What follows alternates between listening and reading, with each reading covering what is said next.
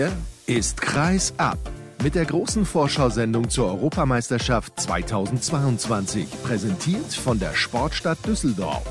Hört die wildesten Analysen und die verrücktesten Prognosen mit den besten Experten. Durch die Show begleitet euch Sascha Staat.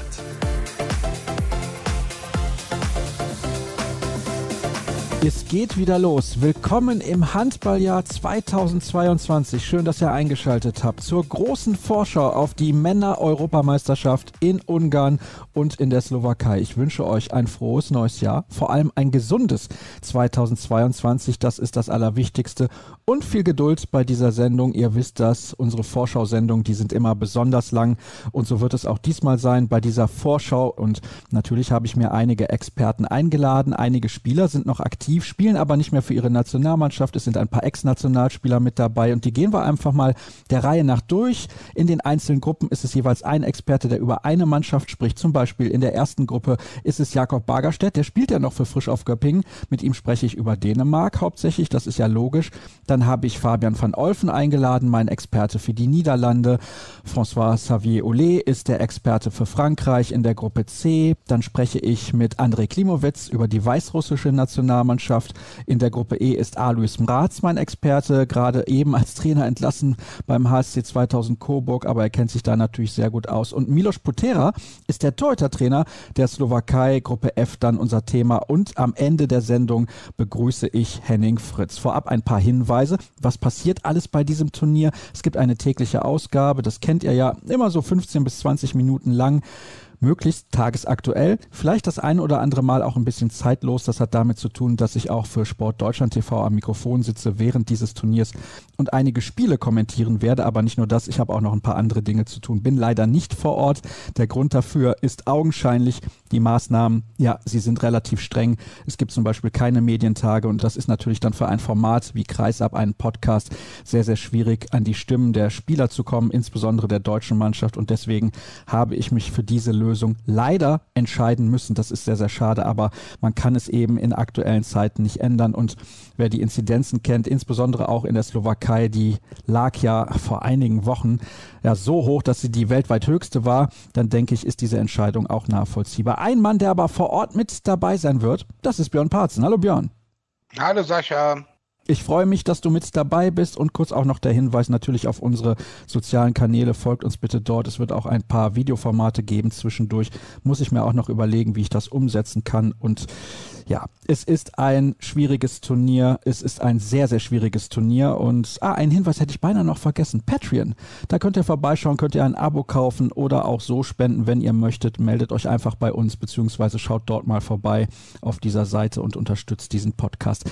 Es ist so, ich habe es jetzt gerade schon mehrfach angedeutet. Ist ein komisches Turnier, oder nicht? Ja, es ist auf jeden Fall ein Turnier, wo ganz viele neue Variablen mit reinspielen, die wir vorher nicht hatten speziell natürlich alles, was Corona betrifft. Dann haben wir die Ausgangslage in zwei unterschiedlichen Ausrichterländern, weil in Ungarn gibt es derzeit noch überhaupt keine Beschränkungen für Zuschauer. In der Slowakei sind nur 25 Prozent der Zuschauerkapazitäten jeweils erlaubt. Das heißt, die sehen das schon unterschiedlich und es trifft die teilnehmenden Mannschaften im Vorfeld der EM völlig unterschiedlich, was Corona-Fälle, Ausfälle, Absagen von Testspielen betrifft. Manche Mannschaften wie Österreich oder die Slowakei konnten jetzt gar nicht testen vor dem Turnier, weil die Spiele ausgesagt sind. Andere haben auf Testspiele verzichtet, weil sie gesagt haben, wir trainieren lieber so zusammen in unserer Gruppe und wollen da gar keine Gefahr eingehen. Andere, wie die Deutschen, haben zwei Testspiele gemacht. Die Franzosen haben sich sehr gefreut, dass es nochmal zu einem Testspiel gegen Deutschland kam. Und ja, also die Ausgangslage ist sehr spannend. Wobei ich glaube, die Sache ist die, was die, die Spieler und das Thema Corona betrifft, ist es ja auch vor einem Jahr in Ägypten schon so gewesen. Im Vorfeld des Turniers gab es sehr viele Fälle, als dann nämlich auch die verpflichtenden Testverfahren überall begannen. Und als das Turnier dann gestartet war, sieht man einmal vom deutschen Gegner Kap Verden ab, gab es dann eigentlich so gut wie keine Corona-Fälle mehr. Also es ist kein einziger Spieler erkrankt an Corona zurückgekommen zu seinen Mannschaften, was ja Gottlob der Fall war. Und ich habe persönlich die Hoffnung, dass das auch funktioniert, auch wenn die Bubble in der Slowakei und in Ungarn nicht ganz so strikt ist wie in Ägypten, aber dass alle Spieler im Sinne ihrer eigenen Gesundheit und der ihrer Mitspieler und Gegner sich an die Regeln halten und die Bubble oder das Teamhotel eben auch nicht verlassen oder auch dann die, die Maßnahmen umsetzen, die dann von ihnen gefordert werden. Ich habe das aber schon richtig mitbekommen. In Bratislava beispielsweise, beziehungsweise in der Slowakei selbst, gilt noch die Ausgangssperre zwischen 20 und 5 Uhr morgens? Damit habe ich mich ehrlich gesagt noch gar nicht befasst. Ich weiß eben nur, es gab einen Lockdown, der wurde wieder beendet. Ob es dort eine Ausgangssperre gibt, ich bin im Auftrag der EAF vor Ort. Uns wurde sowieso gesagt, das Hotel verlassen wir nur zu unseren Spielen. Ich betreue zwei Gruppen, das heißt, ich verbringe sowieso jeden Tag in der Halle und fahre dann abends zurück zu meinem Hotel und habe dann auch genug gearbeitet. Kann sein, dass es so ist, aber habe ich mich ehrlich gesagt damit noch gar nicht befasst. Tja, das ist eben dieses Problem. Und der Unterschied ist vielleicht auch zu dem Turnier in Ägypten. Damals gab es noch keine Omikron-Variante, die deutlich leichter zu verbreiten ist sozusagen. Und natürlich herrschten dort andere Temperaturen. Das habe ich jetzt auch gemerkt bei der Frauenweltmeisterschaft in Spanien im Dezember. 15 bis 20 Grad und dann erkältest du dich auch nicht so schnell und das ist sicherlich auch so ein Punkt. Aber wir wollen uns damit ja, nicht allzu lange beschäftigen, nur eine Geschichte noch als Erklärung. Wenn man beispielsweise seine Akkreditierung abholen möchte, dann braucht man einen gültigen PCR-Test, also einen negativen logischerweise. Und man muss sich auch jeden Tag mit einem Schnelltest in die Halle mogeln. Hätte ich jetzt beinahe gesagt, das ist natürlich nicht richtig, aber man benötigt einen negativen Schnelltest, um dann jeden Tag in die Halle zu kommen. Tja, schauen wir auf die einzelnen Spielorte und natürlich auch auf die EM im Allgemeinen. Das ist die wievielte Europameisterschaft? Mannschaft, wer ist Titelverteidiger und so weiter und so fort. Dazu kannst du uns mit Sicherheit jede Menge sagen. Ja, natürlich. Also vielleicht noch ein Satz zu dem, was du gerade gesagt hast. Das gilt nicht nur für Journalisten, das gilt auch für alle Zuschauer. Also man kommt auch nur als Geimpfter und zusätzlich getesteter Zuschauer in die Halle muss dort eine Maske, FFP2-Maske tragen. Also da wird schon ein sehr hohes Maß an Sicherheit herangetragen. Ich rede jetzt für den Spielort Slowakei. Ich glaube, in Ungarn gilt die 3G-Regel, das heißt geimpft oder getestet reicht dort aus. In der Slowakei muss man beides haben. Ja, wir sind bei der 15. Europameisterschaft angelangt und bei der 15. EM haben wir das erste Mal den Fall, dass es zwei Gastgeber gibt. Wir hatten 13 Turniere, wo es nur einen gab. Dann hatten wir vor zwei Jahren das Turnier gleich mit drei Gastgebern, mit Österreich, mit Schweden und mit Norwegen und jetzt eben das erste mit zwei Gastgebern, Ungarn und der Slowakei. Titelverteidiger sind die Spanier und die Spanier können einen Rekord erreichen, den bisher noch niemand geschafft hat. Wenn sie das Turnier gewinnen, sind sie die erste Mannschaft überhaupt, die drei Europameisterschaften hintereinander gewonnen hat. Sie zählen natürlich auch zum Favoritenkreis, aber da gehst du in den einzelnen Gruppen ja sicherlich noch drauf ein. Es gibt einen Spieler, der gleich zwei Rekorde brechen kann, nämlich Nikola Karabatic. Er kann der erste Nicht-Schwede werden, der zum vierten Mal Europameister wird. Das haben bisher nur fünf Schweden geschafft, zum Beispiel Magnus Wieslander, Stefan Olsson, Ola Lindgren und zwei weitere. Und Nikola Karabatic kann zudem, wenn er 21 Tore bei dem Turnier wirft, ist er der allzeit beste EM-Torschütze überhaupt. Das ist aktuell mit 267 Toren, äh 288 Toren ist das Gudjon Valo Sigurdsson, der aktuelle Trainer des VfL Gummersbach. Der hat elf Europameisterschaften in Folge gespielt und dabei diesen Rekord aufgestellt. Nikola Karabatic ist schon der Rekordhalter, was Spiele betrifft und kann jetzt eben auch Torschützenkönig werden. Es sind alle ehemaligen Europameister sind mit am Start. Davon gibt es auch nicht so viele. Also man muss ja sehen, Schweden ist immer noch Rekordeuropameister mit vier Titeln. Dann gibt es eben die Franzosen, die haben dreimal gewonnen, alle drei mit Karabatic. Und dann gibt es eben zweifache Sieger mit Deutschland, Dänemark und Spanien. Und einmal haben die Russen gewonnen. Und alle diese Mannschaften sind jetzt auch beim Turnier dabei. Und ja, man muss eben sehen, welche Mannschaft eben sich in dieser Situation am besten, am besten dann noch durchsetzt. Ansonsten haben wir, da kommen wir mit Sicherheit auch nochmal gleich, zwei ganz neue Hallen, in denen gespielt wird, nämlich einmal die Arena in Budapest mit der Rundenzahl von 20.022 Plätzen, die auch alle besetzt werden, weil es ja in Ungarn ist. Und dann haben wir die neue Halle, die PIK Arena in Szeged. Die wurde eröffnet mit dem Champions League-Spiel von PIK gegen Kiel, was die Ungarn gewonnen hatten im Dezember. Und ich glaube so 8.900 Zuschauer ungefähr. Und ja, die Deutschen spielen in Bratislava. Und wenn sie weiterkommen in die Hauptrunde, müssen sie nicht mal reisen denn die Hauptrunde wird auch in Bratislava ausgespielt von dieser Turnierhälfte. Das betrifft dann die Gruppen D, wo Deutschland spielt, E, die ebenfalls in Bratislava spielt mit Spanien und Schweden und die Gruppe F in Košice mit Norwegen, Russland, der Slowakei und Litauen. Die andere Hauptrundengruppe setzt sich dann aus den Mannschaften zusammen, die in Ungarn spielen, in Debrecen, in Budapest und in Szeged und wird dann natürlich auch in der Arena Budapest ausgetragen. Man kann sich für alle möglichen Sachen qualifizieren, nein, für alle möglichen nicht. Also die drei Medaillengewinner qualifizieren sich direkt für die EM 2024 hier in Deutschland und sind dann automatisch auch die drei Gegner Deutschlands bei dem Eurocup, der parallel zu der Qualifikation ausgespielt wird. Und die beiden Finalisten qualifizieren sich zudem direkt für die Weltmeisterschaft 2023 in Polen und in Schweden. So, jetzt haben wir fast alle Informationen bekommen. Ich kann ein bisschen was auch sagen zu den Hallen und Björn hat es ja eben auch schon angesprochen. Tolle neue Halle da in Szeged und natürlich auch eine tolle neue Halle in Budapest. Ich selbst bin in Bratislava gewesen 2019 bei der Eishockey-Weltmeisterschaft. Das war damals im Mai, hat es drei Wochen geregnet so ungefähr, aber tolle Stadt und auch eine Halle, die meiner Meinung nach sehr gut geeignet ist für den Handball. Leider die Kapazität natürlich nur 25 Prozent, was die Zuschauerzahlen angeht in der Slowakei von daher passen dann am Ende nicht so viele Leute in die Halle, beziehungsweise täten es, aber es dürfen nicht so viele kommen. Košice, da kann ich nicht so viel sagen. Hörte nur, das ist ein ja, relativ verschlafener Ort, aber sowieso aktuell ja relativ unwichtig. Und ja, was haben wir denn noch? Ich weiß gar nicht. Gibt es noch irgendwelche interessanten Statistiken, die du uns vorenthalten hast? Kann ich mir ehrlich gesagt nicht vorstellen. Nein, also vielleicht zu Košice Einsatz. Das ist sowas wie der Ruhrpott von der Slowakei. Europas größtes Stahlwerk ist dort. Und wenn man mal dorthin geflogen ist, kreist man dann auch schön mit der Maschine über dieses Stahlwerk und fragt sich eigentlich, warum man hier aussteigen soll. Also eine Schönheit ist es nicht, aber man soll ja auch zum Handballspielen dorthin. Ja, was die Statistiken betrifft, zum Beispiel die deutsche Nationalmannschaft hat in ihrem Team dieses Mal zehn EM-Debütanten und neun Turnierdebütanten dabei. Das heißt, neun Spieler, die erstes großes Turnier machen, plus Marcel Schiller, der hat schon Weltmeisterschaft und Olympia gespielt, aber noch keine EM. Wir haben ungefähr 42,4 Länderspiele im Durchschnitt in der deutschen Mannschaft. Ich glaube, mit einer so unerfahrenen Mannschaft kam Deutschland dort auch noch nicht hin. Und was man vielleicht an Statistik auch noch wissen muss, ist, bisher gab es nur einen Gastgeber, der auch Europameister wurde. Das war Schweden 2002. Die Ungarn reden sehr offensiv von Medaillen und dann eben, dass sie eben auch von den Zuschauern dorthin getragen werden möchten. Das muss man natürlich sehen, ob es dann funktioniert.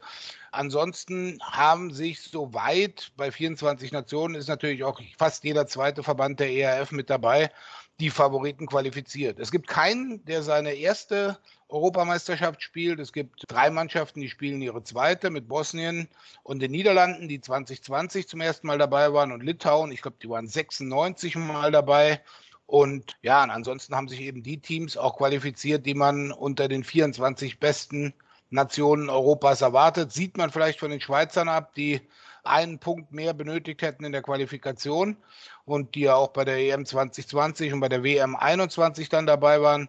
Aber ansonsten ist soweit alles dabei, was Rang und Namen hat von den Mannschaften, von den Spielern. Fehlen einige durch Corona-Ausfälle, wobei man auch nie weiß, die, die jetzt im Vorfeld erkrankt waren, dürfen ja wieder spielen aufgrund der Neuregelung durch die ERF, dass eben nicht 14 Tage Quarantäne gelten, sondern nur fünf Tage. Es sind aber auch einige verletzt und da traf es die Franzosen ziemlich hart. Die haben einige verletzte Spieler wie Nedim Remili, Timothy Gessan oder auch Luka Karabatic. Und ansonsten muss man mal sehen.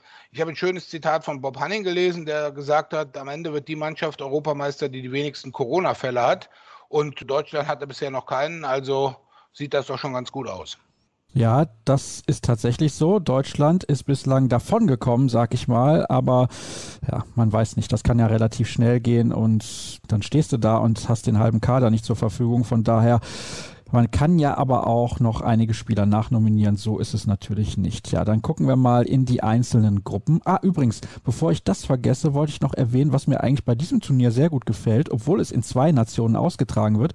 Die Wege sind relativ kurz. Von Bratislava fährt man vielleicht drei Stunden maximal mit dem Auto nach Budapest.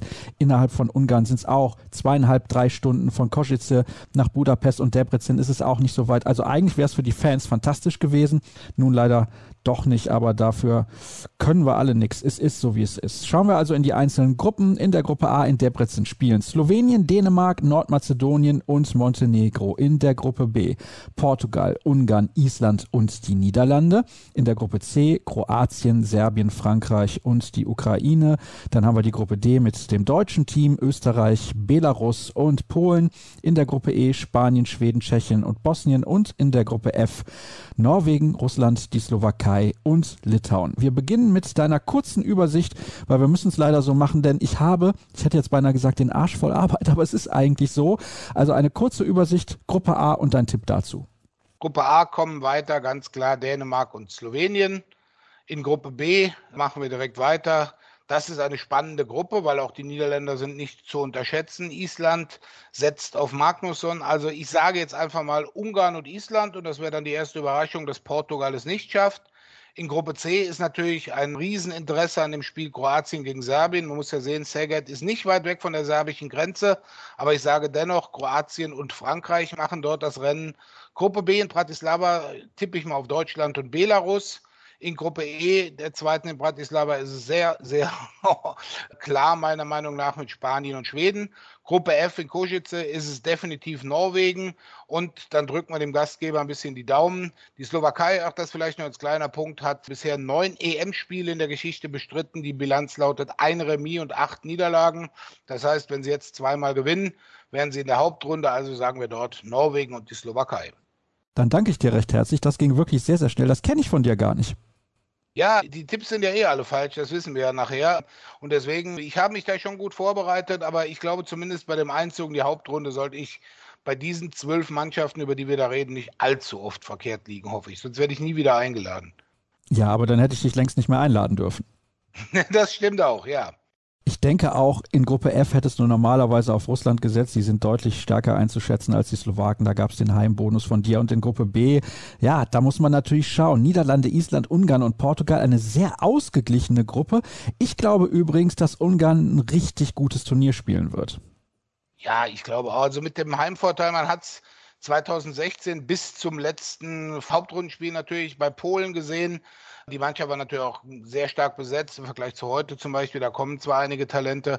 Ich sage mal, die Ungarn werden getragen. Sie haben natürlich eine, eine ganz tolle Achse mit dem Tor Roland Mickler, Spielmacher Mate Lekay und dann einem der besten Kreisläufer überhaupt mit Benze Banhidi. Sie haben im Rückraum ein paar junge, ein paar erfahrene Spieler mit Dominik Mate oder oder auch Bodo. Und ja, also von der Mannschaft besetzt sind sie auf jeden Fall ein Kandidat für die Hauptrunde. Man muss natürlich dann nur sagen, in der Hauptrunde warten Dänemark, Slowenien, Kroatien und Frankreich. Und um ins Halbfinale einzuziehen, muss ich mindestens drei davon hinter mir lassen. Und das wird nicht einfach. Nein, das wird auf gar keinen Fall einfach. Ich bleibe aber dabei, beziehungsweise das hört er dann ja später in der Sendung, wenn wir in die Gruppe C gehen, dass die Kroaten mich persönlich nicht vollends überzeugen. Sie haben einige Spieler, die nicht mit dabei sind, beziehungsweise nicht im Vollbesitz ihrer Kräfte. Igor Karacic fehlt und bei Dufniak und Sindric müssen wir auch mal abwarten. Also da traue ich den Ungarn in voller Halle schon zu, dass sie die Kroaten schlagen werden. Das wird natürlich ein unglaublicher Kampf, wenn die Kroaten überhaupt in die Hauptrunde kommen. Auch das muss man mal abwarten. Vielleicht hauen die sehr Serben da einen raus, wissen wir nicht. Und ja, in der Gruppe B selbst mit den Ungarn, Portugal, Island und den Niederlanden. Da könnte es auch die eine oder andere Überraschung geben, bin mir sicher. Da bin ich bei Björn in Gruppe A. Slowenien und Dänemark kommen da auf jeden Fall weiter. Wer kommt denn aus diesem Pool, also aus der Hauptrundengruppe 1, ins Halbfinale beziehungsweise ins Spiel um Platz 5? Also ins Halbfinale würde ich mich ja festlegen, Dänemark und Frankreich und Spiel um Platz 5 Slowenien. Okay, also du traust den Ungarn dann auf Sicht gar nicht so viel zu wie ich. Vierter Platz in der Gruppe. Okay, das ist eine Ansage. Ich glaube und hoffe es auch ein klein wenig, dass sie so richtig durchstarten. Wäre schön, wenn mal wieder eine andere Mannschaft eine Medaille gewinnt. Dann haben wir die Gruppen D, E und F. Daraus bildet sich dann Hauptrundengruppe 2. Ich habe keine Zweifel, dass Deutschland die Hauptrunde erreicht. Erreichen Sie denn die Hauptrunde ohne Verlustpunkt? Denn das müssen Sie, wenn Sie zum Finalwochenende wollen. Sie erreichen die Hauptrunde ohne Verlustpunkt, haben dann aber durch die beiden Niederlagen gegen Spanien und Norwegen das Spiel um Platz 5 gegen Slowenien. Du denkst also, sie verlieren eher gegen Norwegen als gegen die starken Schweden, weil viele sagen, Schweden hat so eine gute Mannschaft, die können auch Europameister werden.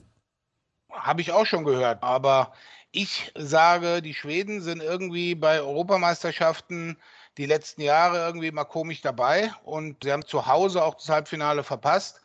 Und ich sage es mal so, okay, ich lasse mich überzeugen, Norwegen und Schweden, die spielen untereinander unentschieden und dann kommt es auf den Rest des Turniers an, weil bei Norwegen liegt jetzt natürlich mit den Ausfällen von den beiden Flensburgern noch mehr Verantwortung auf Sander Sargosen. Und ich bleibe dabei. Spanien und Norwegen ins Halbfinale, Deutschland um Platz 5 und Schweden siebter oder achter. Ich traue übrigens Norwegen zu, die negative Überraschung dieses Turniers zu werden. Du hast es ja gerade schon angedeutet. Sander Sargosen muss gefühlt alles alleine machen. Also ganz so schlimm ist es natürlich nicht. Aber mit Magnus Röth und Göran Johannessen fehlen zwei Spieler, die unfassbar gut sind, die viel Qualität haben. Und klar, Norwegen hat eine gute Mannschaft, aber ich finde, in der Breite ist die Mannschaft nicht so gut, dass sie solche Ausfälle mal eben kompensieren kann.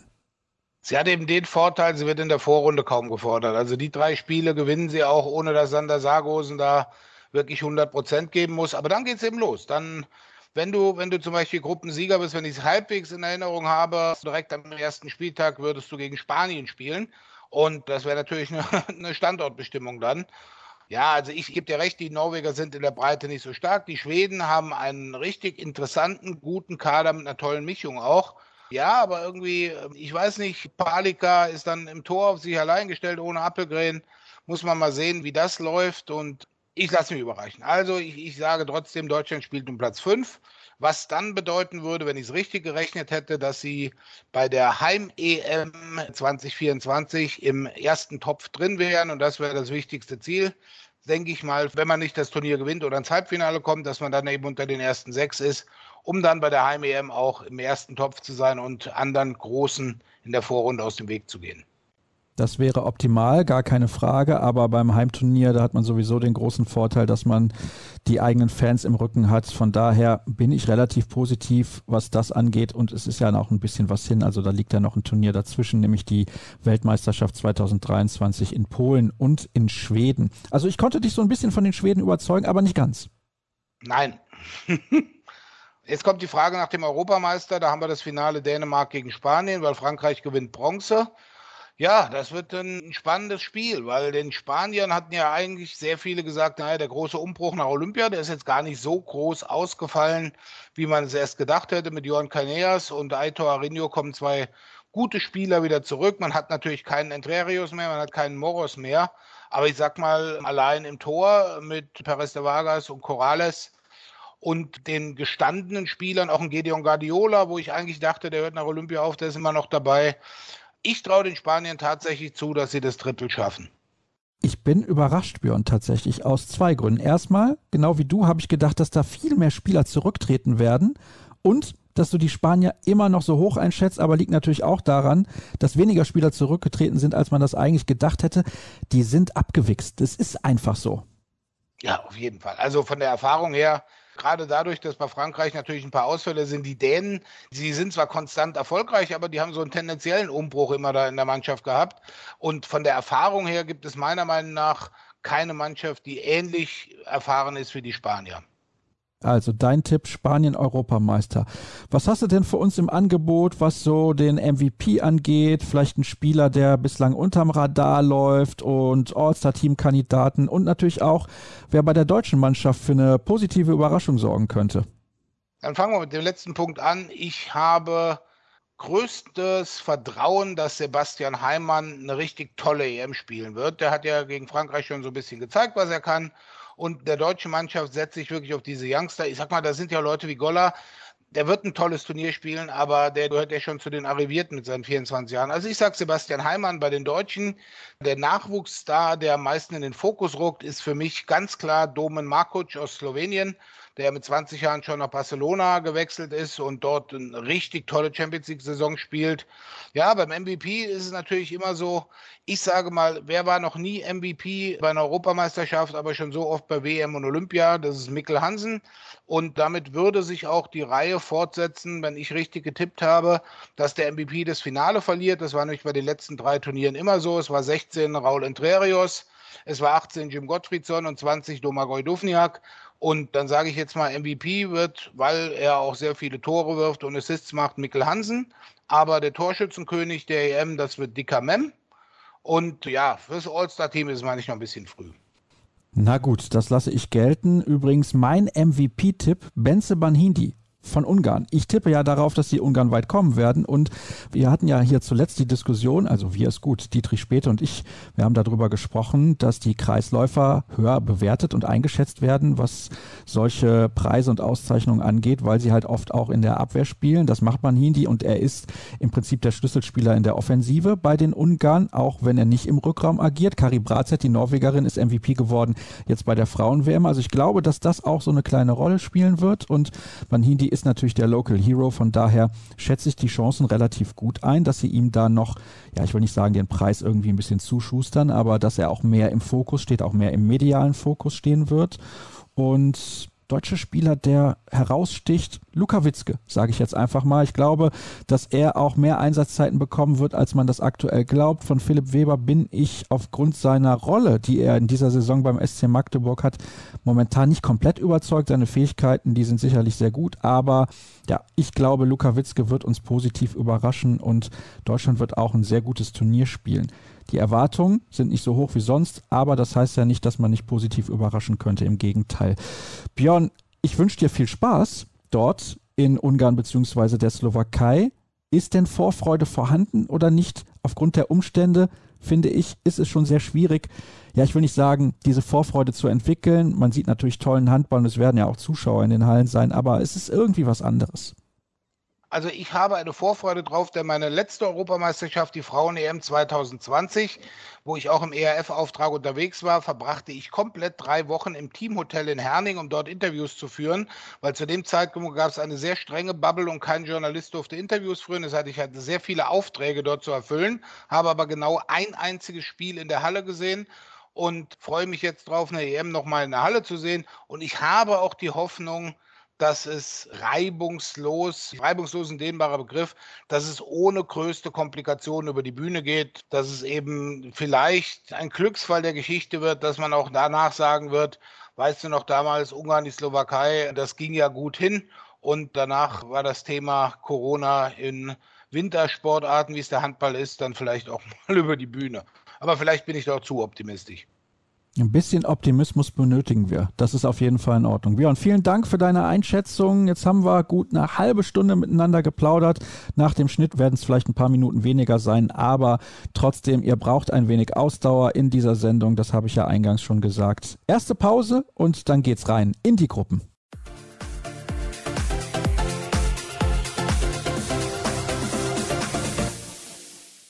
Beginnen werden wir natürlich mit der Gruppe A. Das ist ja logisch. Da haben wir zwei starke Mannschaften mit dabei. Dänemark, der Titelverteidiger, hätte ich jetzt fast gesagt, stimmt nicht. Der amtierende Weltmeister und Silbermedaillengewinner der Olympischen Spiele von Tokio, Slowenien. Immer eine gefährliche Mannschaft, die tollen Handball spielt seit vielen, vielen Jahren. Mazedonien und Montenegro, das sind die Außenseiter. Und ich habe mir einen Experten eingeladen. Ich habe ihn gefragt, wie spricht man deinen Namen aus?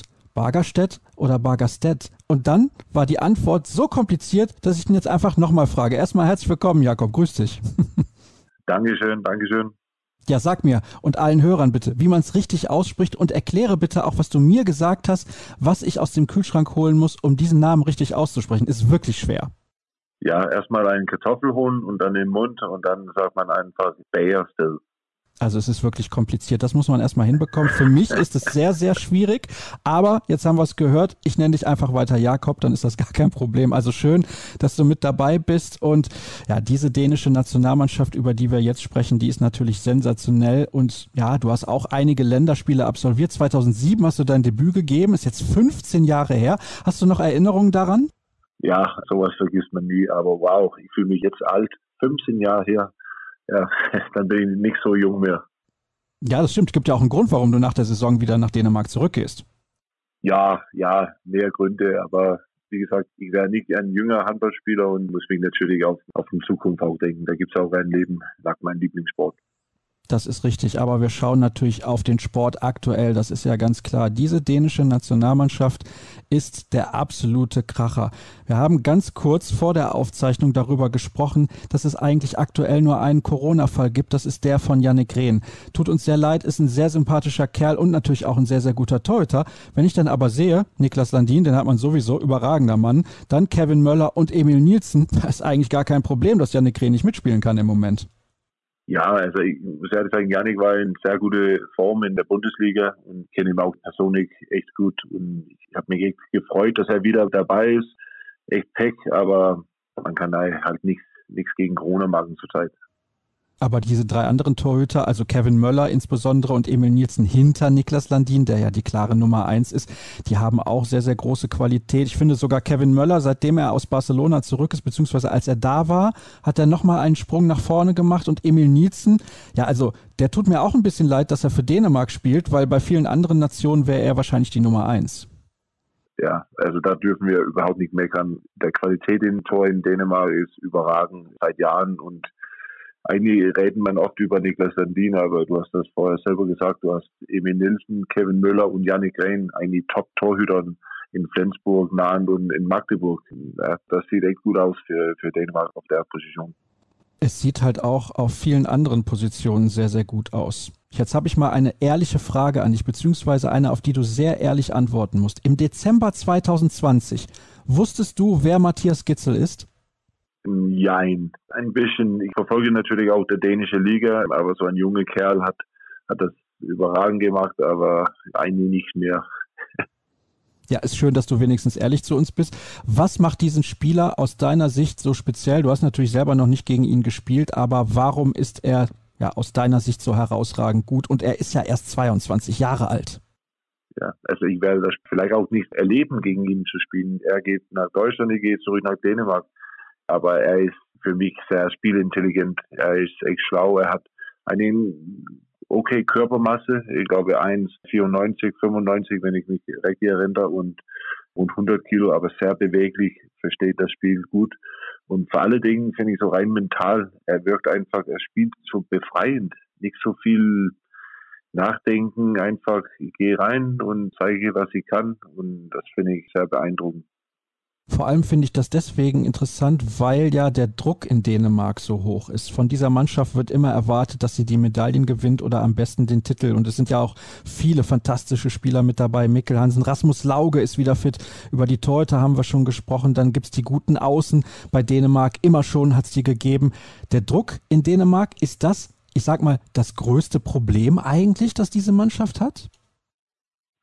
Das gehört vielleicht eher der Vergangenheit zu. Also mittlerweile ist das ja Pflicht, so wie bei Frankreich. Wenn du dabei bist, dann musst du gewinnen und die Spieler sind auch sehr erfahrene. Natürlich nicht Gitzel, aber viele haben mehr Länderspieler hinter sich und das ist normal. Das ist ein, ein, ein Top-Mannschaft. Das ist auch schwierig, überhaupt Spielzeit in der Mannschaft zu bekommen ich glaube, die Spieler gehen mit das Ganze gut um und da hilft natürlich auch ein, ein, ein Coach wie Nikolai Jakobsen dazu. Arbeitet sehr gut und intensiv mit den Jungs. Also das, glaube ich, ist normal. Die, die, die zeigen ja auf jeden Fall, dass sie das hinkriegen kann.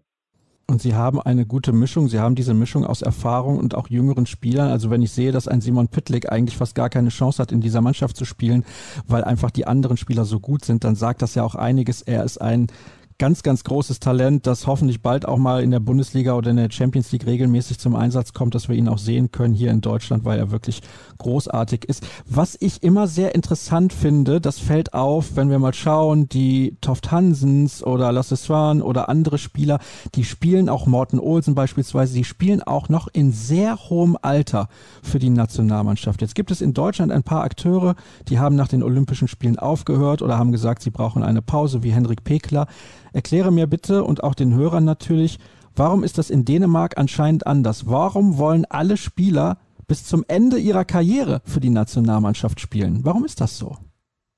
Ja, das ist äh, schwierig zu erklären. Ich kann das nur von, wie das mich selber angeht. Ich will immer für mein Land spielen, bis der Körper nicht mehr kann. Ich glaube, das ist relativ individuell. Der Spieler wie Lasse Swan hat ja über zehn Jahre, glaube ich, in Flensburg gespielt und er hat auch nicht so viel Verletzungen zugezogen und das hilft natürlich auch zu der ganzen Geschichte. das ist natürlich wie für jeden Spieler ein Ehr, für, für sein Land zu spielen. Aber ich sage auch, dass bei Frankreich war das auch jahrelang das Fall, dass die waren immer dabei, die älteren Spieler. Ich glaube, Fernandez und Umayer, die waren auch 40, bevor die aufgehört haben. Das, das ist natürlich Einzelspieler, die schaffen das. Nicht jeder, weil das, das, das Handballleben wird insgesamt anstrengender. Viele Spiele in der Liga, Champions League und das sieht halt von der Körper was raus. Aber die schaffen das momentan in Dänemark. Das finde ich echt cool. Ich habe da zuletzt mit einer Kollegin drüber diskutiert, weil es gab ja diese Debatte. Warum macht Pekela jetzt eine Pause? Warum hören andere Spieler auf? Warum fahren einige Spieler nicht mit zur Europameisterschaft, sondern bleiben lieber zu Hause? Und da fand ich sehr interessant, dass dieses Argument kam, wenn die Spieler aus Dänemark oder aus Schweden oder Kroatien oder Frankreich zusammenkommen, dann kommen sie aus ganz Europa zusammen.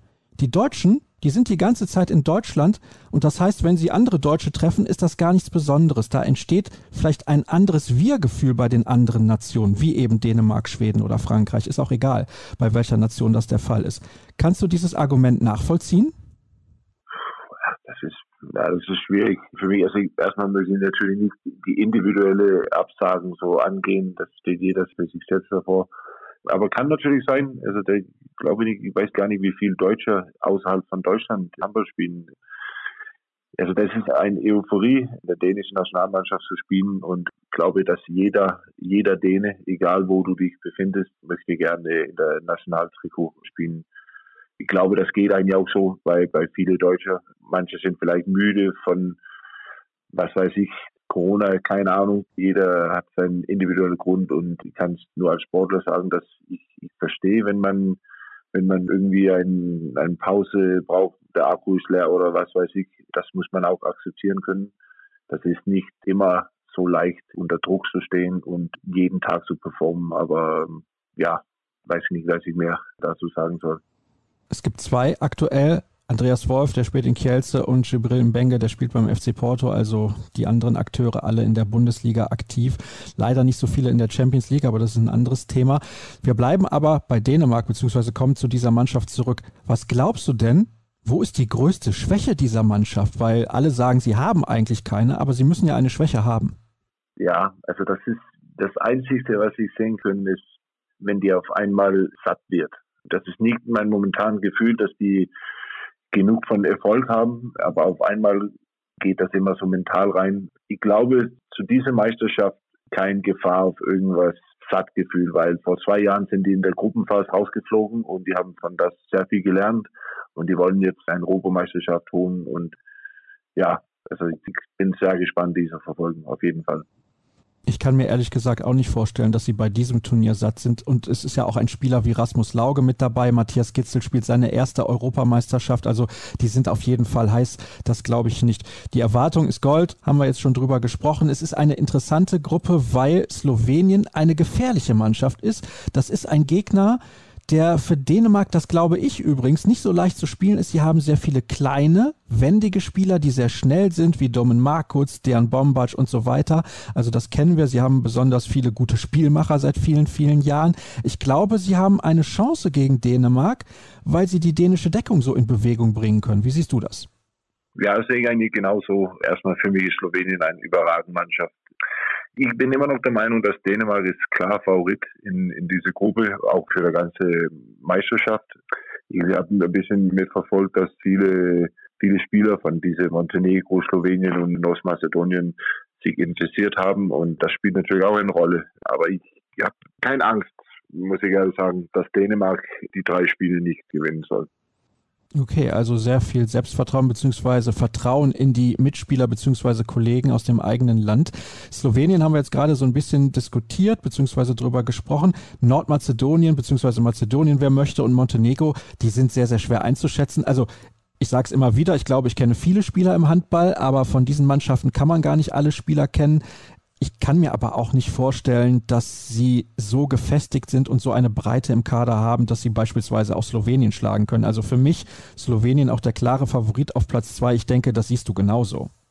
Ja, also auf jeden Fall, aber man muss jede Gegner sehr ernst nehmen. Bei Europameisterschaft hast du drei Spiele, machst du ein schlechtes Spiel oder ein halb schlechtes Spiel bist du raus. Das hat Dänemark vor zwei Jahren erlebt und deswegen ist das von ersten Tag, Donnerstag, der 13. geht's los gegen Montenegro und da zählt nur ein Ding und das ist zwei Punkte zu holen. Und ja, dann geht's weiter mit den nächsten zwei Spiele. Aber Slowenien, klar, das wird schwierig und da muss man auch gut spielen, sonst, sonst verlierst du auch.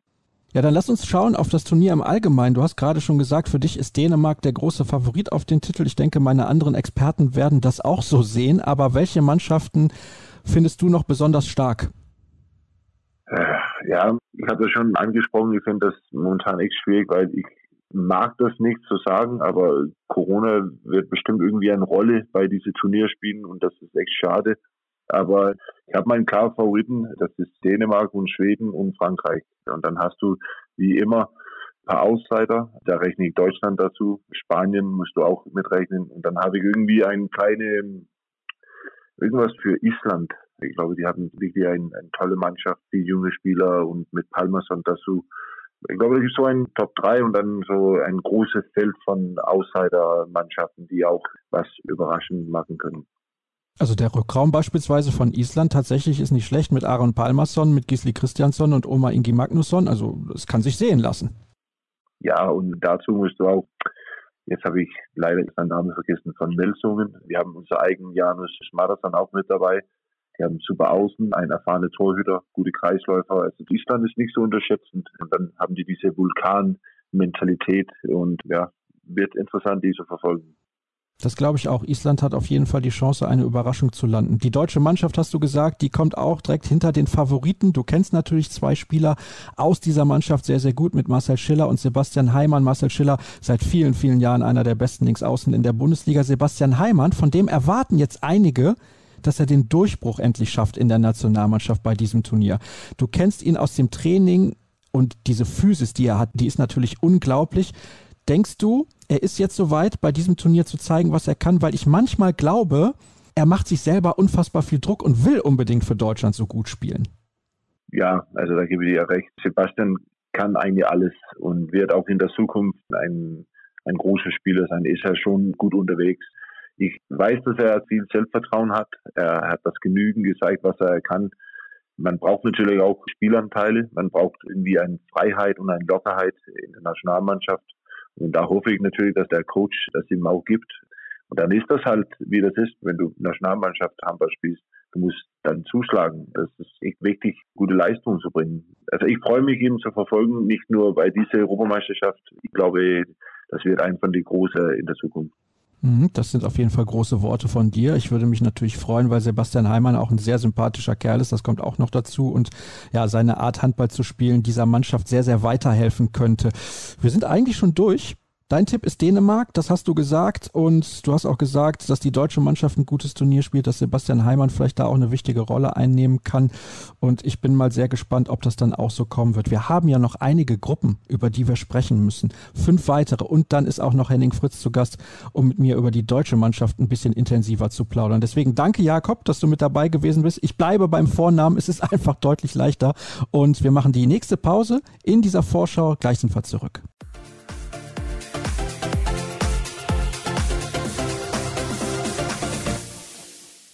Wir machen weiter mit der nächsten Gruppe, die spielt in Budapest in der ungarischen Hauptstadt mit dabei. Portugal, dann der Gastgeber Ungarn, Island und die Niederlande. Ich finde eine sehr, sehr interessante und spannende Gruppe und auch einigermaßen ausgeglichen. Da kann man nicht so sehr sagen, was wirklich passieren wird, aber wir haben natürlich auch hier einen Experten, er kennt sich aus in seinem Heimatland in den Niederlanden. Das ist Fabian von Olfen. Hallo Tulpe.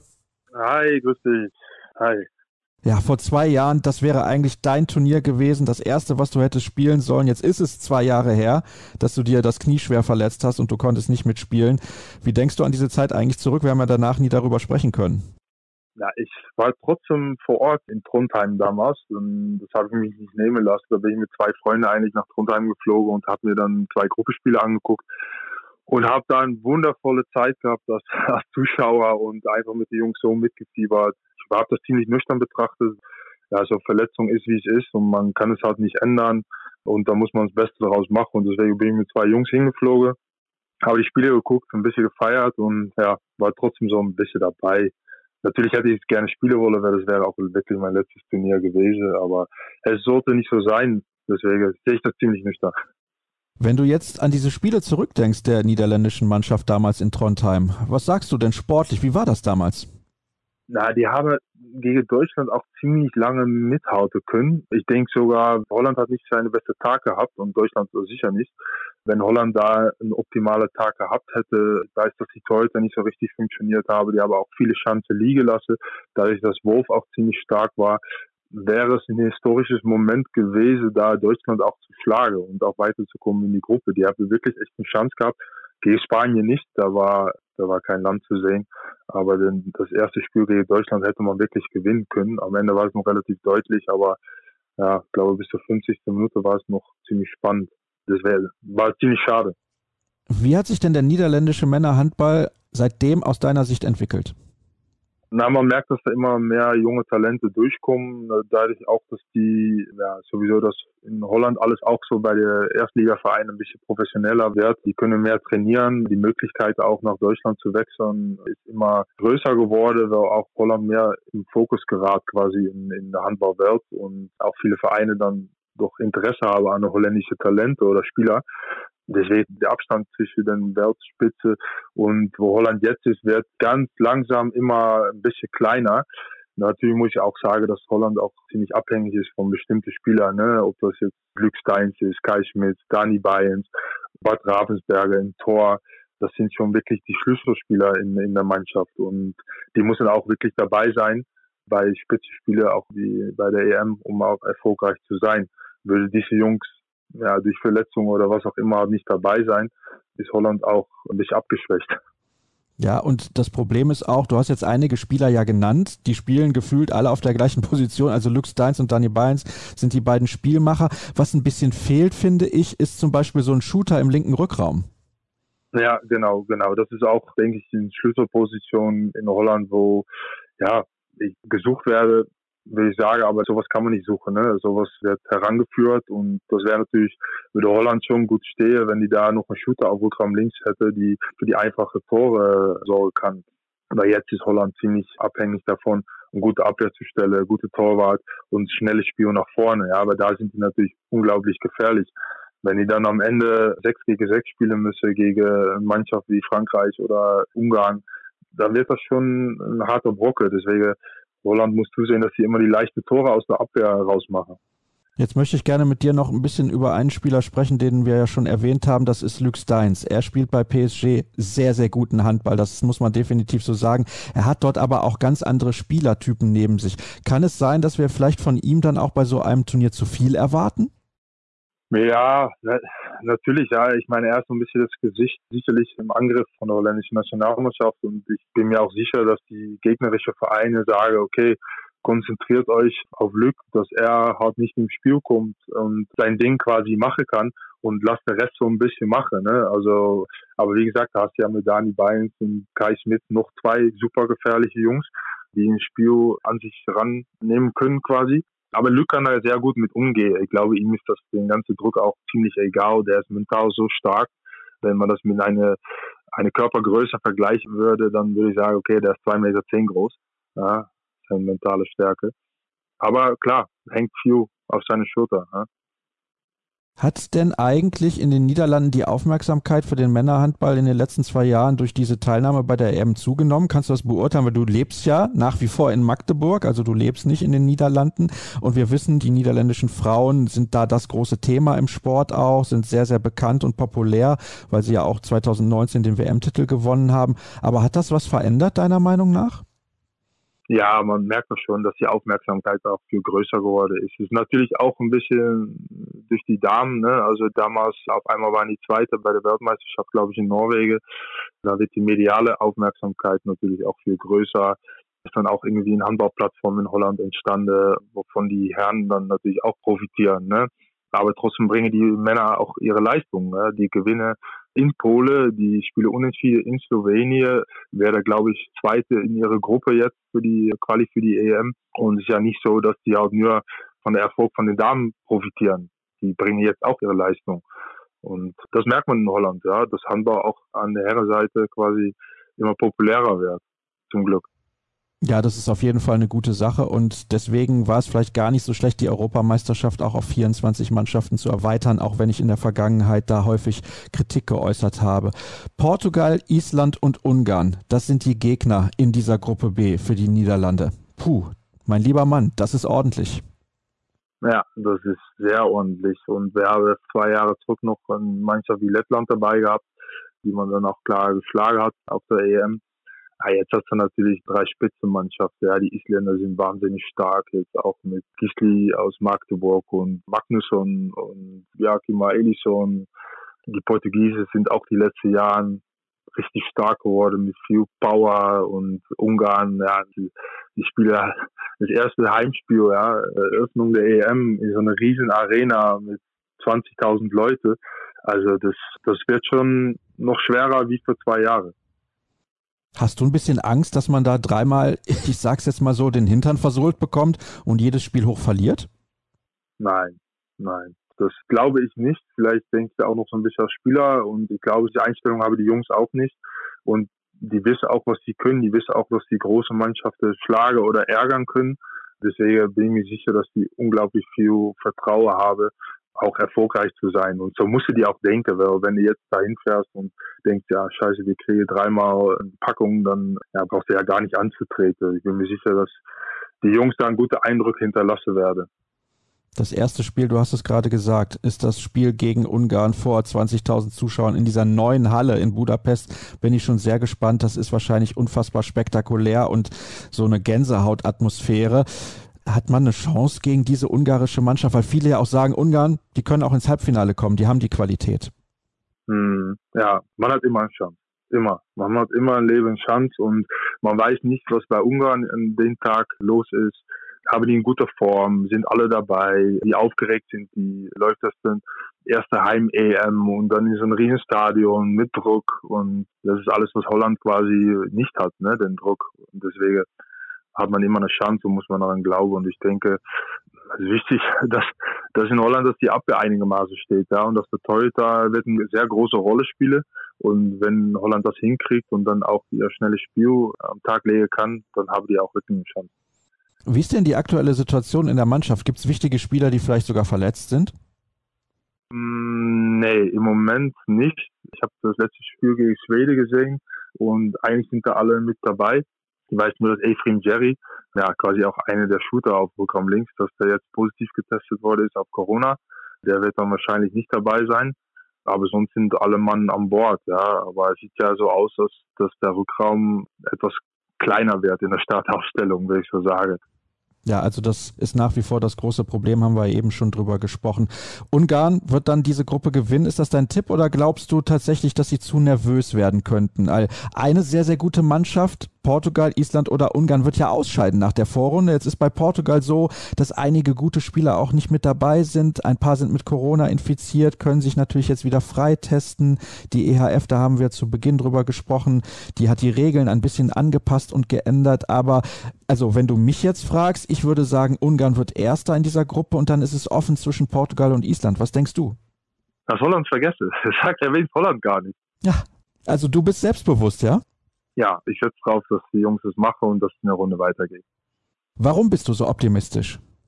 Ja, ich habe Vertrauen in meine, in meine, in meine ehemalige Mitspieler und die haben so viele schöne Sachen die letzten Jahre gezeigt, wie gut die Handballspiele können und ich weiß nicht, ich habe das Gefühl, es wird auch mal belohnt. Ja, vielleicht profitieren die auch davon, dass welche von andere nicht dabei sind durch Corona, irgendwelche Schlüsselspieler und bei Holland bleiben alle so weit an Bord und machen einfach zwei aus drei richtig gute Spiele, gewinnen die und gehen eine Runde weiter. Also die haben uns in Holland schon ein paar Mal richtig staunen lassen vom Fernseher oder in der Halle. Und ich sag Ungarn eins, Holland zwei, Island drei, Portugal vier. Hm, nicht schlecht. Also ich finde es mutig, aber du hast es ja gerade gesagt, was sollst du auch anderes sagen? Du bist ein Niederländer und du kennst diese Mannschaft sehr, sehr gut. Von daher vertraue ich dir da einfach mal. Das wäre auf jeden Fall aber eine Überraschung. Ich glaube, da sind wir uns einig. Aber ja, warum soll das auch nicht passieren? Island Da weiß man auch nie. Island ist eine Wundertüte, kann in die eine und in die andere Richtung immer mal völlig verrückt laufen. Und bei Portugal ist es halt so, das habe ich gerade schon gesagt, dass einige wichtige Spieler auch nicht mit dabei sind. Was glaubst du denn, was kann denn die deutsche Mannschaft eigentlich bei diesem Turnier erreichen? Das werde ich natürlich jetzt auch im weiteren Verlauf jeden Experten fragen. Das ist ganz klar. Du kennst auch diese Mannschaft sehr, sehr gut. Du kennst den Trainer Alfred Gislason. Das ist jetzt eine etwas neue Mannschaft mit einigen jüngeren Spielern, die nicht so viel Erfahrung haben. Vielleicht auch eine mögliche positive Überraschung bei diesem Turnier? Ja, das ist natürlich halt eine Mannschaft mit sehr viele neue Gesichter, sehr viele junge Spieler, neue Spieler, aber auch denke ich, ja, da kommt so frisches Blut rein. Ja, und es ist die Frage, kriegt man das hin, diese Jungs, die eigentlich noch nicht viel zusammengespielt haben, wie, wie die Mannschaft vor die letzten fünf, sechs Jahre, dass die auch wirklich sich finden im Spiel, ne? dass die Absprache auch alle stimmen und das ist halt wirklich, wirklich spannend und es kann in die eine oder in die andere Richtung gehen. Ja, das ist natürlich ein bisschen offene Türen eintrete, aber ich denke, dass dadurch, dass viel neues, frisches Blut da reingebracht wird und Jungs, die wirklich brennen und neu sind und sich beweisen wollen, dass das einen positiven Effekt hat. Und dass Deutschland da auch, ja gut, die Hauptrunde muss sie die ja sowieso schaffen, wenn man sieht, welche Gegner da sind. Ich glaube, das ist Weißrussland. Ja, Weißrussland, Polen und Österreich. Genau, das muss er natürlich auch schaffen. Ne? Und aber auch die Jungs, die da sind, die neuen Jungs, die haben unglaubliche Qualität. Ne? Philipp Weber, Golla, Heimann, Steinhardt macht einen guten Job auf Rückraum rechts. Auf Außen sind die super besetzt, auch mit Lukas Zerbe, Newcomer, der, der wirklich sich super entwickelt hat. Im Tor immer stark. Deswegen traue ich Deutschland schon das Hauptfinale zu. Oh, okay, das Halbfinale. Also du bist sehr mutig, nicht nur bei der eigenen Mannschaft, sondern auch bei Deutschland. Ja, ja. Ich denke, dass dadurch, dass da irgendwie frische Wind reingebracht wurde, ist, ja, die, die Hierarchie wäre da wahrscheinlich auch ein bisschen jetzt neu strukturiert werde. Jeder äh, muss sich finden, jeder will sich zeigen und da wird ein bisschen, ja, wird eine neue Generation eingeleitet. Ja, und das kann einen positiven Effekt haben. Und dadurch, dass wir immer positiv denken und ich ja auch hier in Deutschland wohne, würde ich sagen, Hauptfinale. Okay, das finde ich sehr, sehr erstaunlich. Ich schließe es nicht aus. Es kann aber auch zu einem Desaster in der Hauptrunde werden. Also ist, glaube ich, auch hier alles möglich. Und ja, wir drücken natürlich der deutschen Mannschaft die Daumen. Das ist logisch. Und da sprechen wir am Ende der Sendung ja noch ein bisschen ausführlicher drüber. Wer wird denn Europameister? Ah, ja, da kann man, das ist immer so, ja, das ist immer die übliche Verdächtige, ne? Dänemark, Spanien, Frankreich. Wer könnte da noch eine Rolle spielen? Ja, das sind ja eigentlich die drei Mannschaften, wo man davon ausgeht. Kroatien vielleicht, ich weiß nicht, wie, wie die besetzt sind. Duvignac, glaube ich, jetzt auch erstmal raus. Ich nicht, ob er mit von Anfang an dabei ist. Deswegen setze ich auf, ich setze nochmal auf Frankreich. Okay, trotz der vielen Verletzten bzw. Corona-Fälle, aber die Spieler, die können ja fast alle wieder rechtzeitig ins Turnier eingreifen. Das ist, glaube ich, dann auch so ein wichtiger Faktor. Vielleicht sogar gar nicht schlecht, je nachdem, wie fit sie sind. Dann haben sie die letzten Tage zwar nicht trainieren können, aber zumindest hatten sie auch keine Belastung. Also das ist ein großer Faktor natürlich, diese Geschichte mit Corona, wann welcher Spieler zurückkommt. Jetzt hast du gerade Kroatien genannt, da sprechen wir gleich natürlich auch noch drüber, wie es bei denen aussieht, wenn wir dann die Gruppe wechseln. Und das machen wir jetzt nach einer kurzen Pause. Tulpe, vielen Dank, dass du mit dabei gewesen. Bis gleich dann unser Thema. Kroatien, Serbien, Frankreich und die Ukraine in der Gruppe C nach einer kurzen Pause.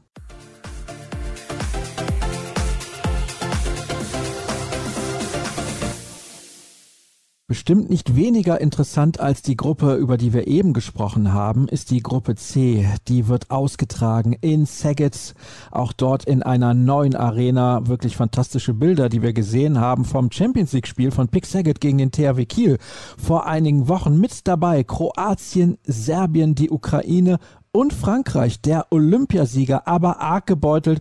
Einige Spieler haben sich mit Corona infiziert. Es gibt Verletzte und es gibt ein kleines Drama um einen Spieler, der angegriffen wurde. In der Nacht mit Messerstichen wurde er ins Krankenhaus eingeliefert und unser Experte für Frankreich ist Susu Ole von Bean Sports. Hallo Susu. Hallo Sascha, hallo zusammen.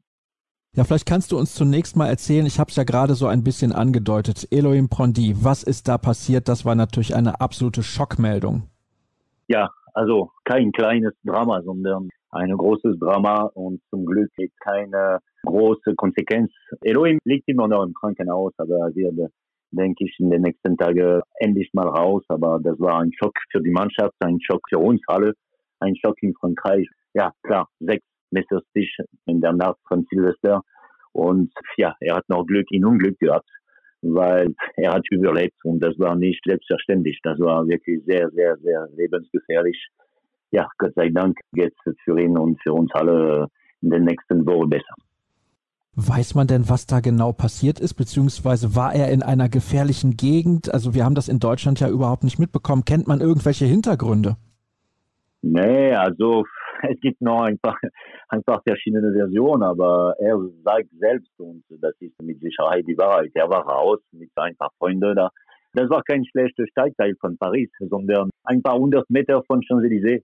Und er war einfach schnell raus und kam eine Person, der ein bisschen betrunken oder ziemlich viel betrunken war und sehr aggressiv und hat sofort mit diesem Messer agiert. Das ging ganz schnell, habe ich gehört. Aber nochmal, das ist noch unklar. Die Polizei wird sich wahrscheinlich damit viel beschäftigen die nächsten Wochen und wir werden ein bisschen mehr wissen. Ja, also wir wünschen ihm natürlich alles Gute. Das ist das Allerwichtigste, dass es ihm bald wieder besser geht und er irgendwann natürlich auch wieder Handball spielen kann. Aber das steht im Hintergrund. Das ist nicht wichtig, sondern vor allem seine Gesundheit. Ich habe aber eben auch schon gesagt, Frankreich hatte einige Spieler, die mit Corona infiziert waren. Jetzt gab es dieses Testspiel gegen die deutsche Mannschaft. Wie bewertest du das Spiel? Ist das überhaupt zu bewerten? Ja, das war ein interessantes Spiel gestern. Also erstmal Glückwunsch zum Sieg. Das war interessant. Zwei sehr, sehr unterschiedliche Halbzeiten. In der ersten Halbzeit hat Frankreich wirklich schlau agiert und sich sehr solid präsentiert. Und in der zweiten Hälfte hat es nicht mehr so gut funktioniert bei uns und vor allem mit dieser Deckungswechsel, diese 5-1-Deckung, das hat nicht so funktioniert. Vor allem hat Deutschland sehr gut agiert in dieser Phase. Vor allem die beiden Rückkomponenten Lösungen, Julius Kühn links und vor allem Kai Hefner. Das war interessant, weil das ist das einzige Freundschaft, nicht Freundschaft, Vorbereitungsspiel für Frankreich vor der EM und gegen einen sehr guten Gegner. Auch wenn die Nationalmannschaft von Deutschland ein bisschen anders aussieht wie vor ein paar Jahren. Das war zu meiner Meinung nach und ich glaube für Guillaume Gilles auch sehr, sehr, sehr interessant. Deshalb, jetzt wissen wir Bescheid, dass wir sehr gut spielen können, aber ein paar Minuten später mit weniger Konzentration, dass wir auch nicht so gut spielen können. Ich glaube aber, die Situation ist in Frankreich sehr speziell. Erstmal wegen der Corona-Infizierten. Dann konnte man einige Tage ja gar nicht auf dem Niveau trainieren, auf dem man trainieren möchte. Und man darf auch nicht vergessen, weil du gerade die Defensive, diese 5-1-Deckung auch schon angesprochen hast, Luka Karabatic ist nicht mit dabei. Ja, nicht nur, also recht, nicht nur Corona, sondern das war ein Problem. Das war sehr, sehr problematisch sogar für Guillaume Gilles und, und seine, seine Starter, weil ich glaube, fünf oder sechs Spieler sind in dieser Phase infiziert worden. Und die Spieler kamen, gingen, kamen zurück und wieder Corona-Geschichte. Das war schon ein Problem. Dazu kam die Geschichte von Elohim Pranly. Und man soll auch nicht vergessen, die Verletzung. Luka Karabatic, also gerade gesagt, er ist für unsere Deckung sehr, sehr, sehr wichtig. Wahrscheinlich einer der wichtigsten der Mannschaft.